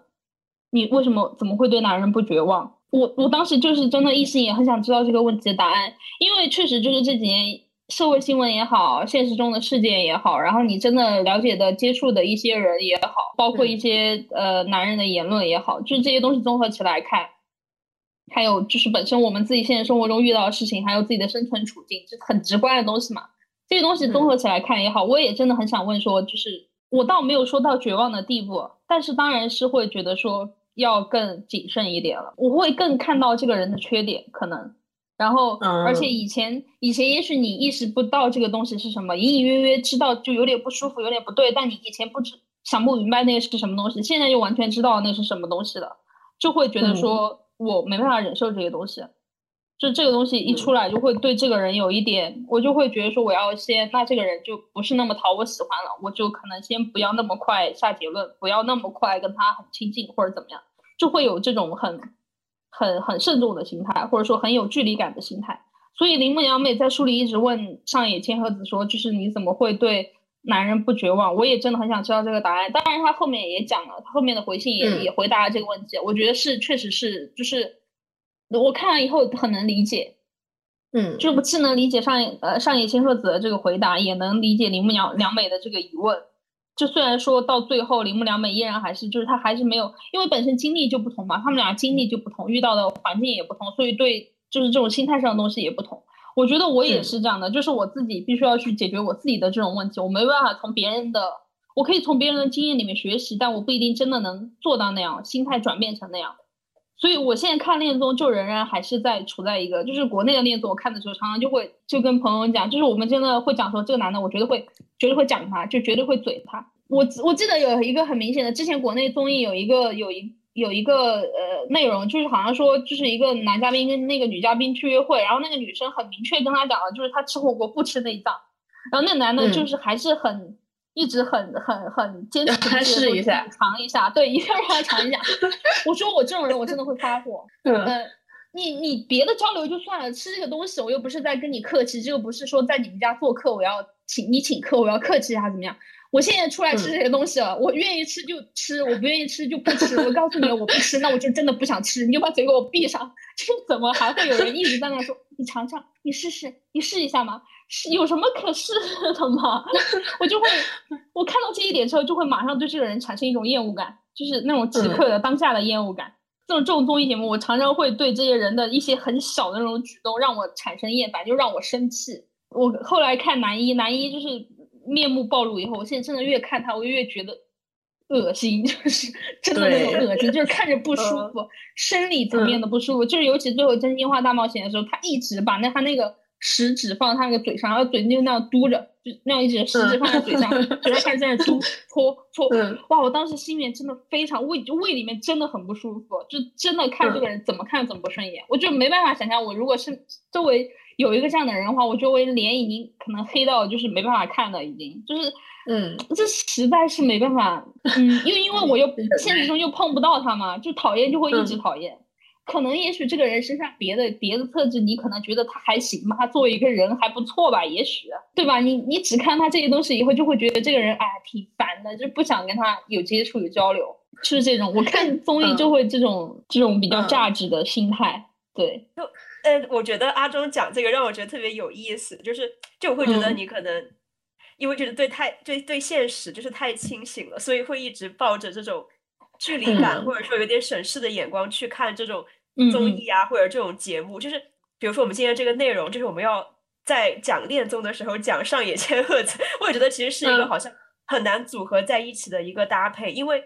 这是两个就是很难放在一起聊的问题。可能因为我们的思维习惯或者这个社会结构，你没有办法在一边聊。性产业工作者像铃木良美这样的，然后一边又去聊像恋综这样子甜甜的恋爱，你会觉得这两者是非常割裂了。你选了一个就没有办法再聊另外那一个，不然就是在感觉上会非常的不搭。然后，嗯，其实我也会在想说，就是像上野千鹤子她讲到说，哪怕说社会结构是这样，但我们一定要去恋爱，因为起码在恋爱关系中，我们能够参与一种比较平等的两性关系。就是我也会想说，在生活中就是。到底要如何去构建这样一种比较平等的两性关系？然后，特别是其实，在韩国这样一个很神奇的地方，就是明明在生活中他们的男女割裂就是比我们更加的严重，但同时他又能拍出这么好看的，就是风靡东亚的这种恋综。就你会觉得，到底为什么会产生这样的东西？就是这样的剧会不会让会不会让年轻人就是更加的想恋爱？还是说他就是为了让年轻人 更想恋爱而推出来的？还是说？一直以来想恋爱的人跟就是冷静的不想恋爱的人就是这样同时存在，然后他们就是会看不同的产品，就也会想这个问题，但是其实也不知道答案到底是什么样的。但我觉得就是听了阿忠讲的这个，我可能会更加冷静的去想说，那就我们现在看这个韩剧的这种，应该就说这种呃韩国的这种恋综的话，它到底跟以前的韩剧是不是扮演的一个类似的？角色？就就制造这种粉红泡泡，然后让人想要恋爱，或者是从很理论的角度，就从 MBTI 啊，或者是怎么样一种恋爱技巧这种角度去，就是很真空的去看待恋爱这个问题，就是它到底推崇的是一种怎么样的关系，或者说它这种，就起码在节目里，我觉得总体来说还是一个大家在性格跟人格上比较平等的一个状态，就可能你会觉得更多的差距是来于来源于就是性格不同或者 MBTI 的不同怎么样，而不是会来源于一种。就男女在社会结构上的结构上的对，所以你会觉得他到底推崇的这种恋爱在生活中能不能够被实践，还是说他就是提供一个茶余饭后我们在理论上去讨论恋爱关系的这么一种空间？对我就会觉得就是这两者的碰撞还挺有意思的。就就我们非要在恋综的时候就讲恋综的时候讲上野千鹤子，这还蛮有意思的。到底是想要干嘛？我觉得也不是非要，就是 嗯，我个人的感觉，我觉得没有那么割裂，就是我觉得是。其实我觉得上野千鹤子真的给了一些很实用的建议。说真的，我是这么觉得的，就是我觉我觉得，就是一菲刚刚也讲了嘛，上野给的建议就是说，你还是要去恋爱。然后，呃，一个是刚雅婷也讲了，就是一个是你在恋恋多次恋爱里面，你才能确定自己的疼痛的边界，就是什么样的东西是你能掌控的，你能承受的，什么样的是你没办法承受的，你就要跟那个人就是很明确说。不，或者说你就不要踏入那那部分。包括一飞刚刚讲，就是说上野说，就是你要去，你还是要去恋爱，你才能去，至少在自己的这个小环境里面有一个可能相对比较平等的这种男女关系，构建这样一种关系嘛。我觉得这些都是很实用的东西。怎么讲呢？就是他有时候可能也许听起来会比较像一句呃套话，就是比如说他他跟你讲说，你还是要去恋爱。然后你才能怎么样？才能怎么样？就是好像很多人给的建议都会这种，就是说你还是要去做这个东西，然后你才会怎么样？怎么怎么样？但是其实我觉得仔细想，确实是这样的。对，就是你如果要要要要要确知某种东西，或者说你要得到一个结果，或者说你要知道你要怎么办的话，就是确实就是应该去做这个东西，你才能知道你要怎么办。就是我觉得这个像一句废话，但是它其实是实用的。这对我来说是实用的。包括我觉得我们可能也就是太太觉得情感恋爱或者恋综就是就是恋爱就是情感而已。而忘记了，包括一菲刚刚也讲嘛，比如说你会有焦虑型依赖，或者说你你你会有就是什么样的反应？但其实我们忘记了，我我我真的，我现在我可能就是因为太久没恋爱，所以现在变成一种恋爱的理论派。我常常会去想这个东西，我们把恋爱这个东西想的太可能太偏情感化，太偏感情化了，就是浪漫色彩这种东西给怎么讲呢？你一直是被这样教育的，你也以为恋爱就是这种东西，但其实实际上我觉得不是。因为你，我觉得恋爱是一件一个事情，是一件，也许是一件，可能是一件可以跟工作一样的东西。你想嘛，你要是谈恋爱，你就要跟一个大部分我们都是你不不认识的人，你先新认识的人，对吧？青梅竹马那样的情感关系，毕竟还是少数嘛，或者说，毕竟它不是主流嘛。你大部分人还是去谈恋爱，还是跟你一个，比如说可能学校认识的，或者工作认识的，或者朋友介绍的，就反正你是从你的关系网里面去重新新认识的一个人。然后你要跟这样一个新认识人去建立一段情感关系，又是一段非常亲密的情感关系。我觉得这个事情本身就是一件工作，因为你们俩就可能也许成长环境不一样，性别也不一样，想法也不一样，观念也不一样，工作也不一样，可能很多东西都不一样。你要跟一个全新的不一样的人去建立这样一个关系，这本身就是一个工作，就是一个需要也也需要靠理性跟实践去做的事情，就是不是靠出爱就可以解决了的东西。我觉得恋爱或者说恋综也不是说就是专门看两个人的粉红泡泡，或者说去看两个人怎么样，就他们有一些暧昧，然后他们一些美好的愿景，他们有他们的约会，或者说他们情感关系多么真挚。我觉得真的是还是要看人的处理的能力，就是你这你要怎么处理跟这个人的关系，你要你要怎么处理，就是假如你们俩观念不同怎么办？你们俩想法不同，然后你们俩的。呃，成长不同带来的一些呃，对事情的做法上的不同，你要怎么办？你要怎么处理？要怎么接受？我真的觉得这是一个，这是一个工作。如果我们把社会学的或者说上野的理论之类的，或者一些别的看法的东西加进来，我感觉是有用的，就是我觉得是实用的，是可以放到一起的。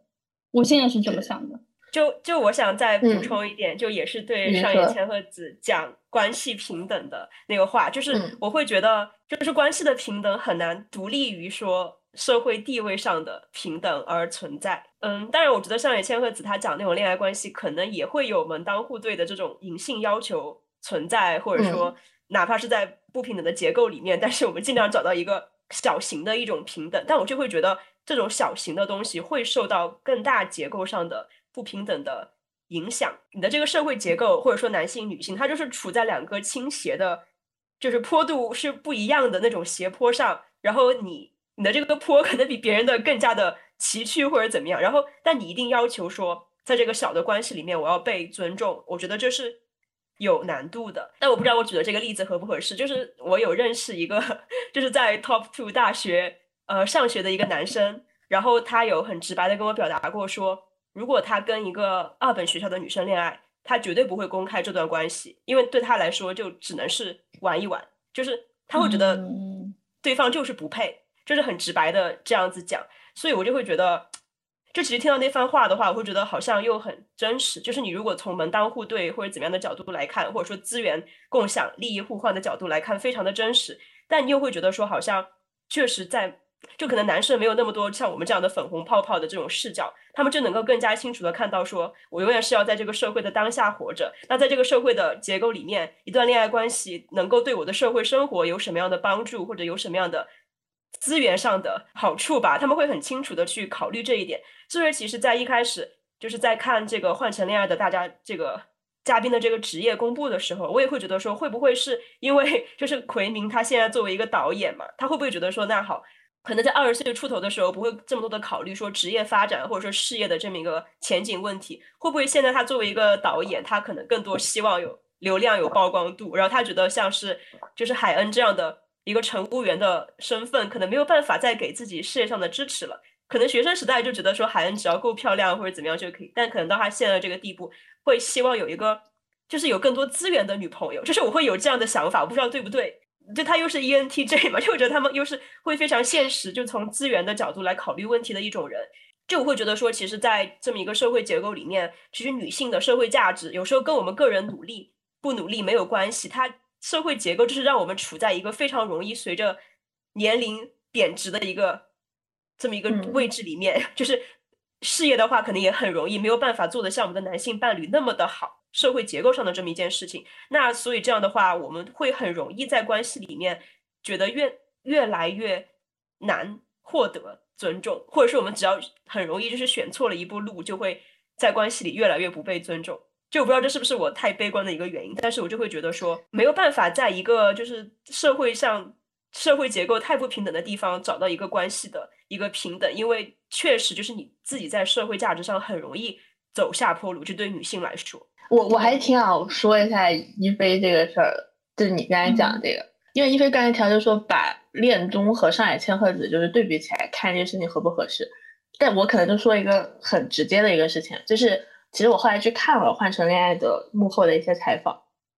然后你发现这个恋爱的综艺，它其实就是从剪辑，然后包括到就是它的编剧，然后就是这个节目的 P D，因为你知道韩国综艺就 P D 它会占非常大的话语权，然后它都是女性，可能像一菲刚才说的，就是说悲不悲观这个问题，我们待会儿再说。但是我是会觉得说，把上海千鹤子和这个东西联合起来看，有一个很合理的点是。之前所谓的那些粉红泡泡，或者说是怎么样，我觉得在很大程度上它是男性生产的，或者说就是就是在那样的家庭氛围，他必须要生产出一种，就是他他要让女性在那个环境下找到就是被爱的价值，然后让被爱的价值似乎可以就是让你放弃就是你的社会上你能够构建的价值，然后你再把这些再生产转移到这个家庭里面去，然后让女性心甘情愿的去接受这一套趋势。尤其是回到韩国，就韩国这一两年都是女权运动非常非常的激烈的一个国家，然后他们有就是回到现实生活中，可能出生率或者说是结婚率都是一个没有那么好看的一个国家。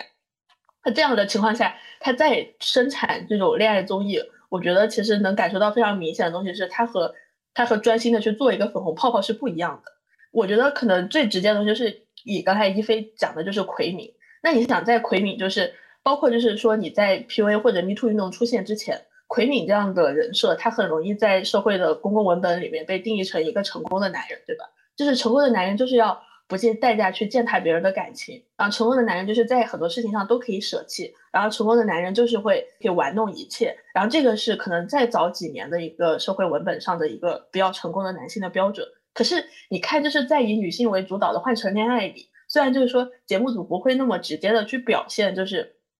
他们对男一的观点和态度，可是我觉得他的很多事情就已经说明了很多。就像这样的男人，在今天的不管是节目里面，然后再包括是就是网络里面，这样的男人更容易成为一个失败者。就是我觉得，我倾向于觉得说这个事情它是有变化和进步的。而且你从女性的视角去生产很多就是这种恋爱文本或者说爱情文本的话，我觉得就是会有意义的。就是你会知道自己以女性为中心的爱情是什么样的，然后你会更容易知道怎么去对照。就对我来说，就很多感受就不是说换成恋爱它。生产的就是非常多你的浪漫的幻想，或者是浪漫的色彩，或者说是就是一个好的男人是怎么样。而且我就是觉得他可贵的地方是在于这里边他标出了坏男人是什么样的，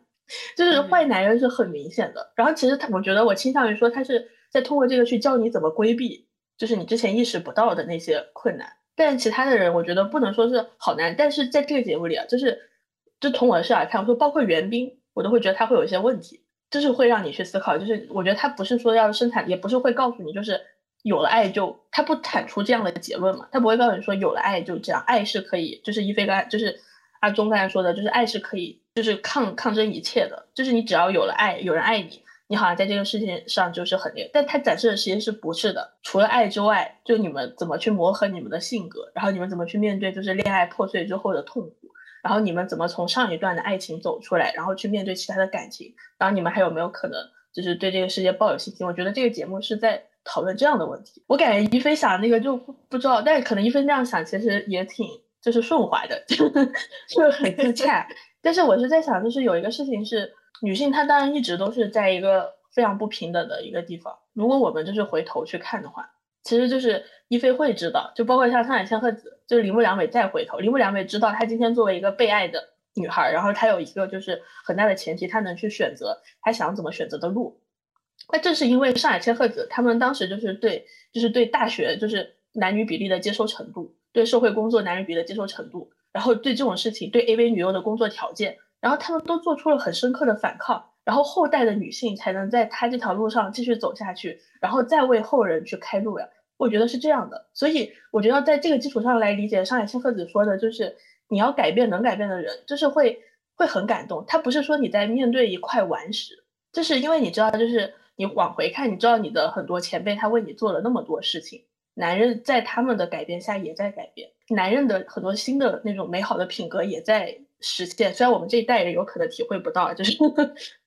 但是你要想，对，你是你要在这样的想法去想，就是。真的，我们不会有自己的孩子，但是我们知道女性一直是在，但是我们因为前人走过的路，我们就更好走了。那其实我们是有这个义务，然后去让后面的女孩就是有更好走的路，然后在这个基础上去理解，就是他说你要改变能改变的人。那爱情，回到爱情来说，就是就是即便你在面对一段关系还有很多不平等的时候，你还是要勇敢的去改变你能改变的事情，因为这可能是对于女性来说就是。真的就是像阿忠讲的，是一个最小单位的实践。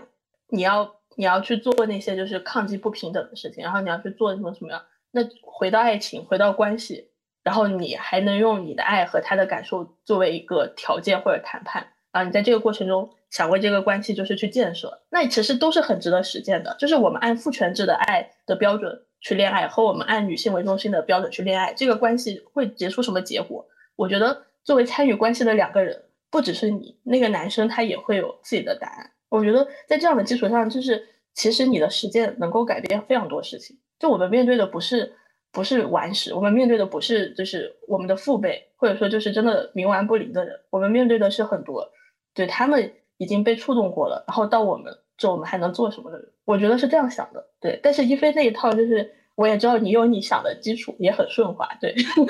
等一下，一菲的基础你能帮我？总结一下嘛，就是因为我现在的关注点就是在于 他，我我感觉你们俩可能在聊一些就是你们俩私下 可能对话里过的东西总结出来的。因为我听你的回，我听你的回复，我听得比较明白，但我没有听明白。就比如说你说一菲的那一套是什么？那我觉得一菲就是生命中就是给他带来坏影响的男人，就是不管怎么样肯定会比我多。嗯，对，所以其实我在讲这些，我也会有一点担心，是我是不是就是像那也那样的幸存者一样在处理这个问题？没有，其实也还好，而且就是其实刚刚听你讲的，我也会在想说，像《换成恋爱》这样的一个恋综，它能给我们带来什么样就是看待恋爱的新视角？可能在它之前，我们也会有那种感觉，好像说只有一段开关系的开始是值得被看见的，或者说就是跟新人的那种。相处是值得被看见的，但是当爱情结束的时候，或者是当大家受伤的时候，是不是就应该藏起来，或者是就不应该拖泥带水，就不应该就是失败了，就是失恋了之后还死缠烂打，怎么怎么，就是这些东西在我们看来可能是更加消极，或者说应该被克服的东西。但我觉得当这个节目呈现出了这些，就关系的结束，或者说大家分手分的并不洒脱，然后这样的一些东西，甚至是大家就是在。房间里偷偷的哭泣，然后找到前任去哭泣，就是这样。可能之前不会太被看见或者被谈论的一些东西，但是现在能够在这部剧里面呈现出来，我觉得其实也是一件好事情，就也增加了很多我们看待关系的一些视角跟层次。所以，我会我也会觉得是好的事情。因为呃，我们说要聊这个节目的时候，我其实很想聊一下尊重这个东西，因为刚刚一菲就一一直在讲嘛。就是尊重跟平等这个东西，我昨天一直在想的是，就是说我好像没有，就是我至今为止没有，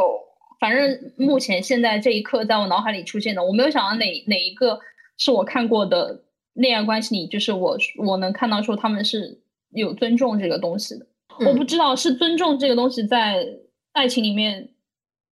就是会被忽略吗？还是说他就是一直都会被？因为我们讲尊重，总总好像觉得是不是说有点见外？因为尊重这个词好像有一点太呃严肃了，太是不是？比如说你尊重谁，你尊重谁，好像是一种很正直的感情。那正直的这种感情就会有一种距离感，这种距离感是不是就不好放到恋爱关系里？因为你们是一个很亲密的关系，你们亲密关系里常常会模糊个体，有时候你都个体的那种感受跟情感，好像有时候都会被模糊掉，或者说被扭曲掉，就是所以说。尊尊重这种很正直的、很严肃的情感，是不是很难在恋爱关系里面生存？可是我现在是觉得，如果我要进入的一段恋爱关系的话，我需要这个东西，我需要尊重。我现在有很明确的这种，刚刚我我就说为什么我跟一菲其实一菲很喜欢西斗，呃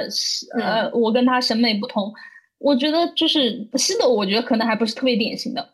我我我我刚刚要我要回到一下刚刚讲说对哪个角色不是很喜欢或者说不是很理解，嗯，怎么讲？我其实对于太乙的太一的有一些行为我不是很喜欢。我们都说他幼稚，他确实是幼稚。比如说他会跟。呃，女生开一些，就他跟女一、跟怡贤不是开过什么猪玩笑吗？对吧？他就是会去逗你，对吧？他然后他又会，他觉得这是玩笑，他觉得这是一个，就是他特别像那种，就是呃，学生时代喜欢，就比如说什么喜欢同桌女孩，然后你又去对捉弄她，什么掀他裙子啊，弄他头发这种，特别像这种男生。嗯，可能大家会觉得这样的男孩比较。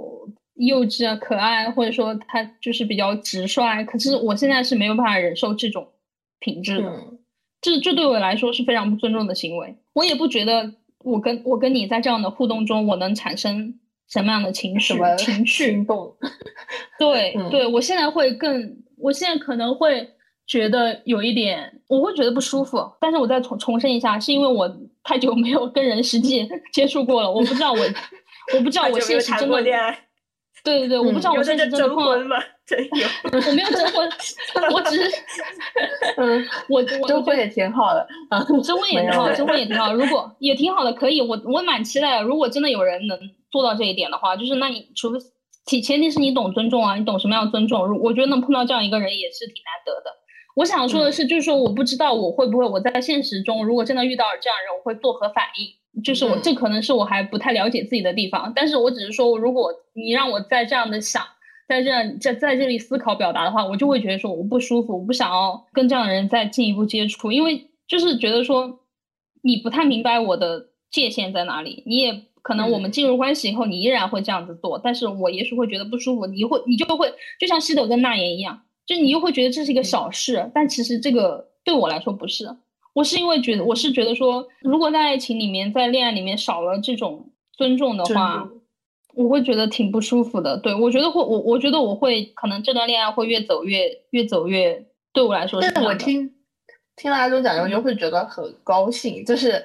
就是因为昨天一菲还给我发了一个，就是类似于那种短就是视频节目嘛，然后其实他在反映的一个事情就是，女性一直都是被要求，是不管是东亚还是就是全全世界。女性一直被要求要是要隐藏自己的情绪，然后就是你在敏锐的察觉到自己不受尊重或者是不被不被正重视的这个事情的时候，你要非常快的就是 OK，我自己消化了它。嗯，我觉得就一直都是这样，所以大家都那样讲都会觉得很高兴，因为对于在这样的环境，就是不管怎么说，就是我们当然说女性就要怎么怎么样，你要求一个女孩去和她就是二十几年的生活经验相抗争，这个事情是非常难的。就像你，你就像你现在要求男人尊重女孩，可能对于很多男人来说，他也是在和自己二十多年的生活经验相抗争一样。就是，但是如果真的能做到这样，就特别好。但我觉得像安州这样就很好了，对吧？就是你感受到不被尊重的时候，你就要马上的说出来，然后你提出来，对，然后你们怎么去协商这个关系的走向，然后你怎么去改变他，或者他怎么来改变你，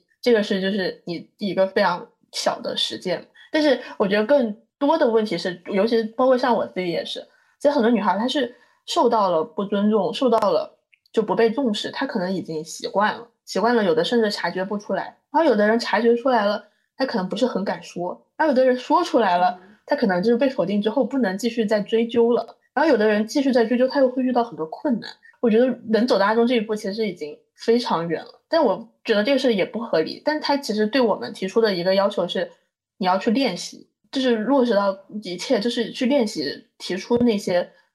自己觉得不被尊重的时刻，然后去练习，就是把这一切的提出变得非常的自然为止。我就感觉这个事情就是，其实还是挺难的。所以听到阿忠这样讲，就会觉得挺好的。我觉得你就不有可能就不会那么容易被 PUA，就还挺好的。我也想补充一点，就是，嗯，就我觉得对于很多女生来说，就是尊重是要去争取的。因为可能你进入一段关系之后，尊重不会就天然的摆在那里。但如果说对方是一个，就对方就是一个对自己要求很高的人，他就是会要求自己尊重所有人的话，那当然更好。但是很多情况确实会出现，对方没有那么的配合，或者说不会天然的给你这个东西，你得去争取。那可能这个争取的过程中就会伴随着很多的争吵，然后就怎么怎么样，然后会有一些很多的不愉快，会有非常多的协商妥协，甚至最后可能就没有聊成功，最后可能就谈崩了，就是也是有这样的可能性在的。我以前也会觉得说，我宁愿牺牲爱情也要得到尊重，就是所以我以前会非常就是努力避免让自己不要成为就是海恩这样的在爱情中的表现，就是。如果说你已经被拒绝了，就不要去这样子很卑微的挽回，就是不要去做这样的事情。就是明明已经就奎明已经那样了，然后你还是在那里不断的表达自己的真心，我会觉得那样做好像就很没有尊严，就是仿佛就是会让自己失去了尊重，就是你为了爱情牺牲了，就是被尊重的这一点。现在的就是看待这件事情会更加包容一点嘛，就是会觉得说，如果对海恩来说，他努力去挽回、努力去补偿了这件事情。可以让他比起以前更尊重自己的话，那我也会支持他这么做。如果这对他来说是一个突破和改变的话，那没有问题。我最近也会觉得说，牺牲爱情也要得到尊重这一点，其实它有一个后果，就是说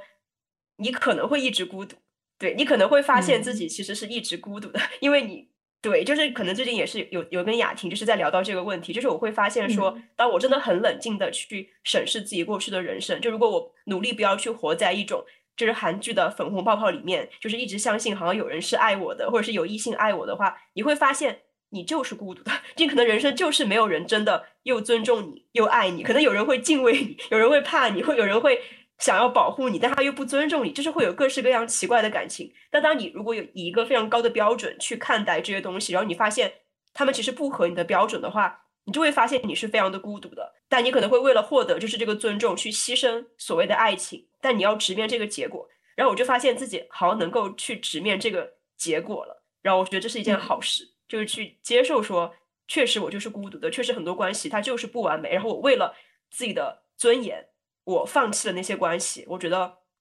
就我了解这个后果，并且我接受，我觉得对我自己来说是一个好事。所以说，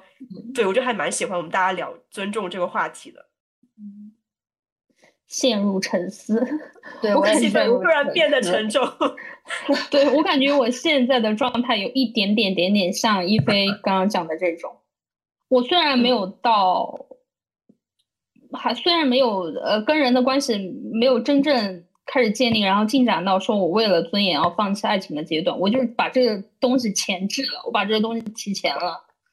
就是如果我意识到我没办法得到尊重这个东西的话，可能都不会开始。我现在我现在是可以呃理解并且能开始接受，就是人是孤独的这个东西。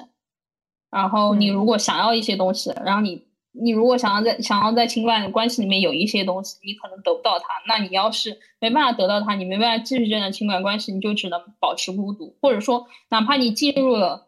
这段情感关系，然后你意识到你想要的这些东西是你要不到的，那你依然会是孤独的。即便说你没有，即便说你没有结束这段情感关系，就是你依然是孤独的。我觉得我是能接受这个东西的，但是，呃，还是肯定还是会觉得有点难受，会遗憾。就是我接受他，并不是我说 OK 接受他就接受他，我觉得我还是会觉得有点难受跟遗憾，这就会让我觉得说，那我在情感关系里面，我到底要交流什么呢？就是我到底跟这个人在交流什么？我们真的有在交流吗？就会让我有这种疑问。我当然可以跟你聊一些日常的东西，就是当然可以我们进行一些非常日常生活的嗯聊天，或者说这种，但是反正对我自己来说，对我个人来说，我我可能没不满足于此。如果真的要投入一段感情的话，我没我没办法就在这里止步，我没办法就在日常生活这里止步，我必须要搞清楚，就是你的某些想法是什么样的，我的某些想法是什么样的，我可能需要要这种东西，要不然的话，我就觉得没有真实的感觉。我觉得就是那如果你要是一个 casual relationship 也行，但如果你不是 casual 的话，是真的还是想建立一段关系的话，我可能我我我我就需要我我就想要走到这一步。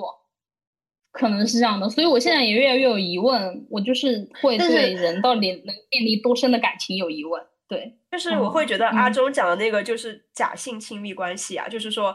我觉得现在有很多人都是处在那样的关系里面，他们其实并不互相坦诚，他们其实根本就不会沟通，但他们就为了让自己处在一个恋爱关系里面，就 是他们的目标就是这个恋爱关系不会结束，或者说我们的婚姻不会结束，但他们其实根本没有任何。真心待人，或者说坦诚相对的东西，其实一点都没有。他们根本不知道对方真正在想什么，究竟是什么样的人，就是你对这个人的了解可能还比不上你对你朋友的了解多。就我也会觉得很多时候我对我朋友的了解可能会，如果是百分之七八十的话，那可能跟恋人这种假性亲密关系的恋人可能才只有百分之四五十。就你们能够互相去维护一个模式上的套路上看着还不错的那种恋爱关系，但其实你们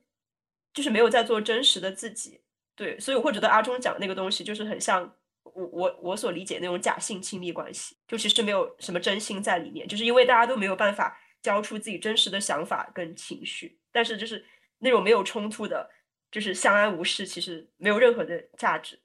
真的吗？啊，这个真的吗？是怎么回事？我的感情经历里面，我是觉得就是一菲刚才讲这种假性的东西，我是觉得。就是我不是不能接受，但是如果就是要让我，就是我们明明不相爱，然后让去两个扮演相爱的人，这是非常累的。就是要和全世界说我们是世界上最相爱的人，这肯定很累的。然后为了这个，就是送玫瑰花、发一三一四的红包，我当然觉得这些是没有任何意义的。但是我是觉得，就是我们相爱的程度就到这，就表现到这，对我来说，整个人的人生负担就会小很多。嗯。那也没问题啊，就只要你没有就是焦虑、不信任呀，或者怎么样，就两个人能接受也没问题啊。但我其实是很悲观的，会觉得说，就是像安东刚才讲的，两个人精神或者是很多价值观念的一致是很少见的。我我这样想，但可能不对。我在想，可能这不是一个坏的事情。可能对爱情的要求就是不要把爱情给神化。爱情它并不是世界上就是最崇高和最。不可替代和就是最能给你生命赋予意义的一段感情，就是有可能就是你生命中有非常多重要的他者。我觉得就是你的家人、你的朋友，甚至你的宠物比你的伴侣重要。这都是不，你可能对伴侣的要求就是，我觉得可能对我来说，我对伴侣的要求就是，就是在我这个人完全失败了、孤独了，或者说我崩溃的时候，有人能接住我，以及他就是我们两个日常相处起来比较有意思。其他就是不要。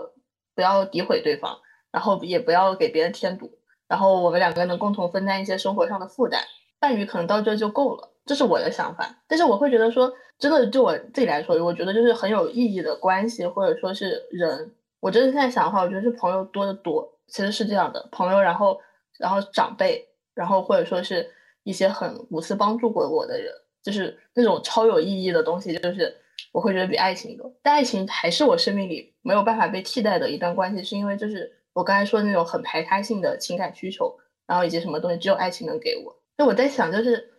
不知道 是不是我对爱情的那个 标准太低了？对，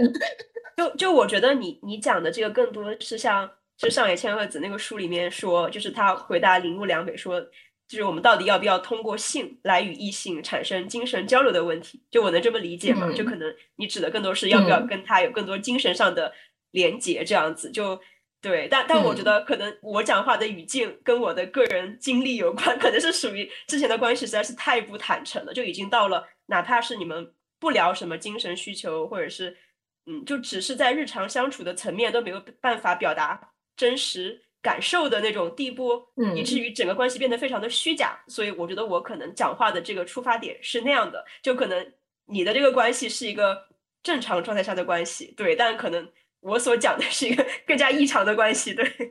啊，呃所以不用产生自我怀疑。就是，嗯，我觉得一菲讲的那个假性亲密关系，不不不太是像可能雅婷说的这种低标准的这种，有基本的情感交流，我觉得就不算。呃，假性亲密，就是你要，你至少要建立在共同有好感，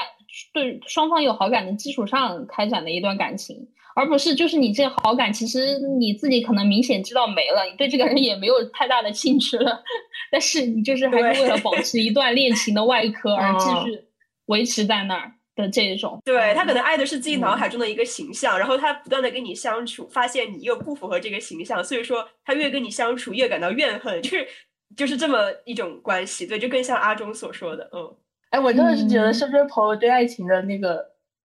想法都很高，感觉也挺好的。对，我觉得跟你 比起来，不是高，我觉得我会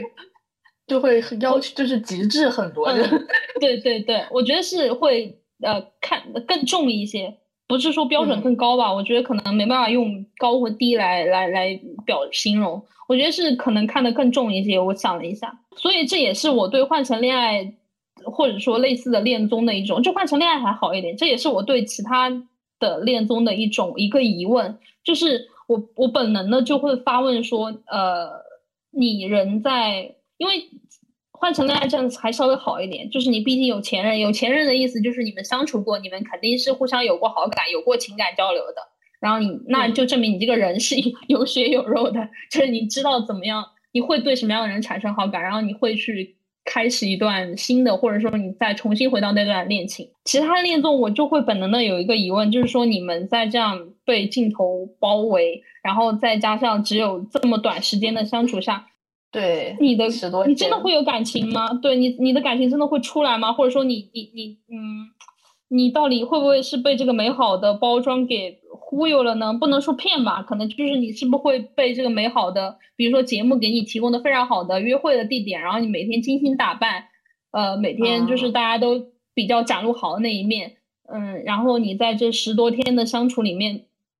你对这个人产生了一些好感或想法。就是这个东西里面，它真实的、真实的展露出来的到底有多少呢？这个这个比比重到底高不高呢？它到底明不明确、确不确定呢？因为你看，像男一在换成恋恋爱里面前期的时候，是不是大家都没感觉出来这个人做人其实是有问题的？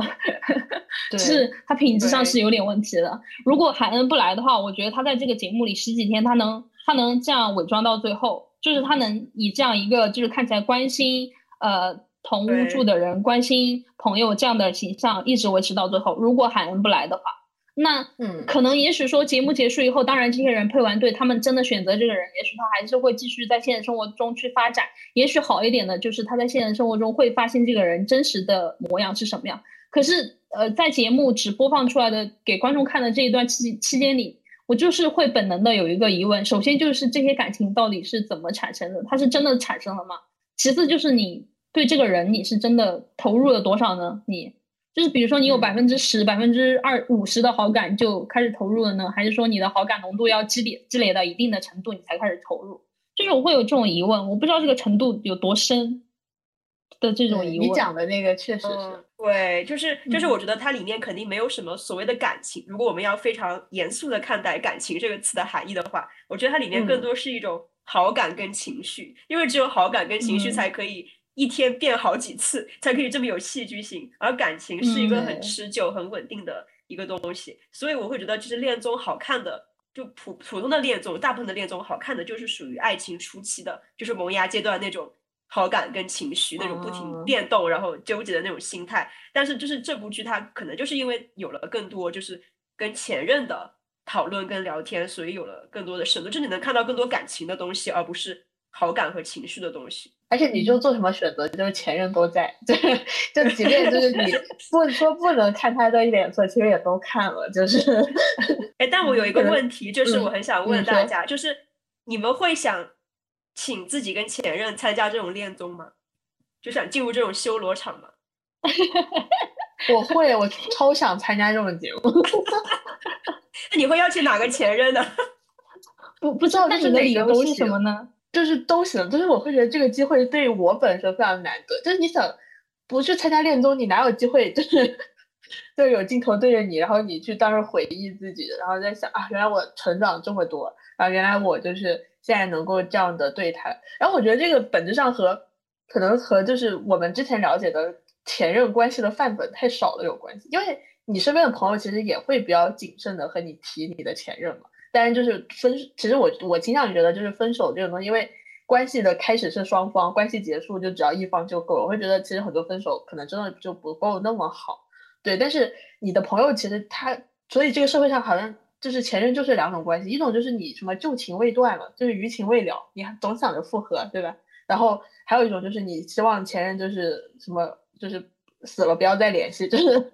就这可能是两种主流的对前任的看法。然后你身边朋友也会比较少和你提及前任。然后我觉得还有什么机会，然后再去回顾自己上一段关系里做了什么。然后还有什么机会，就是你还能够这么坦诚的说，就是怎么样？还有什么机会，就是能比看到你前任，然后醒悟自己的成长就更难得了。我就会觉得，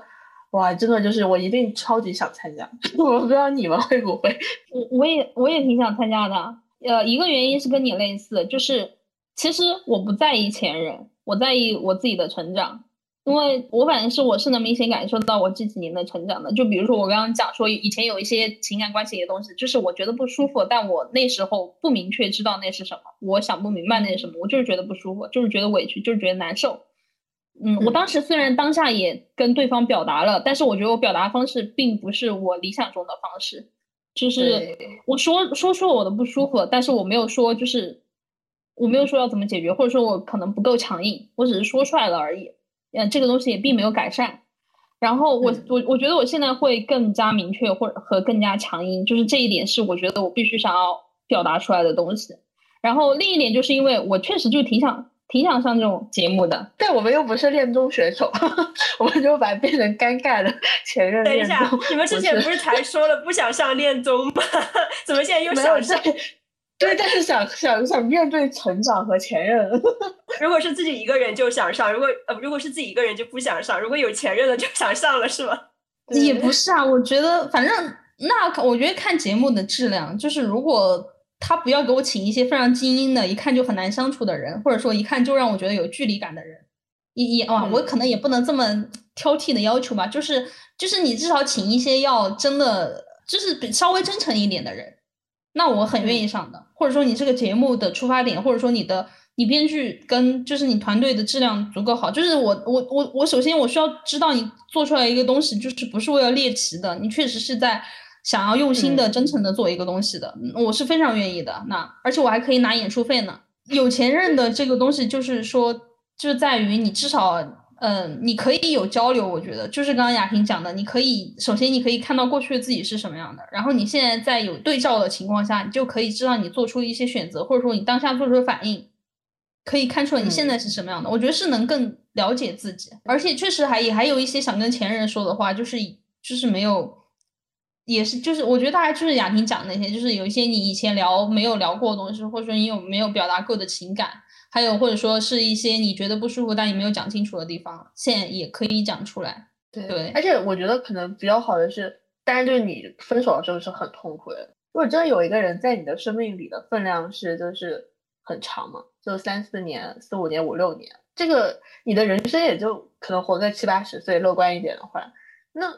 那他就是你们在这个时间里亲密无间的相处了，你这么了解他的一个人，难道就是？真的要用就是完全不问他最近过得怎么样这种方式来收场，然后那个人就是真的完，就是他后来提供了男六和女六那个关系范本嘛，虽然就非常像拿了剧本，但我就在想说，其实其实这样就多好，这个人你们那么亲密的相处过，即便就是你分手了，你当然接受或者不接受。如果说时间真的能够治疗你，或者说怎么样，等到你接受分手那一天，然后或者说就是他有可能马上就一分手就接受了，就是。对，就是那这个人其实是很重要的人啊。就虽然分手了，你和他，你你想知道他最近过得好不好，然后以及你希望他未来过得好，然后以及就是你希望能在他就是不顺的时候捞他一把。我觉得这是很正常的人的感情。我就觉得很期待，就是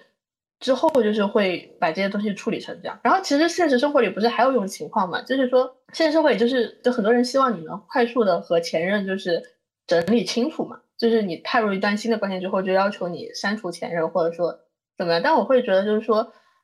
其实可能之前自己也会这么想，但是我觉得前任好像看完这个节目之后扩大这个想法，其实可能是一种好的良性的存在。对我我是这样想的。一一菲一菲会参加恋综吗？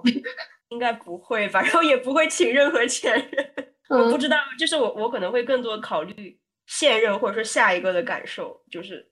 就我会觉得，为了要开始下一段或者什么，一定要跟所有前任断干净，然后这样的话才可以找下一个。哪怕是我的下一个是跟前任复合的话，我觉得我也要就是把这个界限画得很清楚。就就我可能是这样的，对对，所以说其实我也不会在社交平台上保留任何就是跟前任的一些回忆啊什么的，因为我总觉得就是要留给下一个，就是。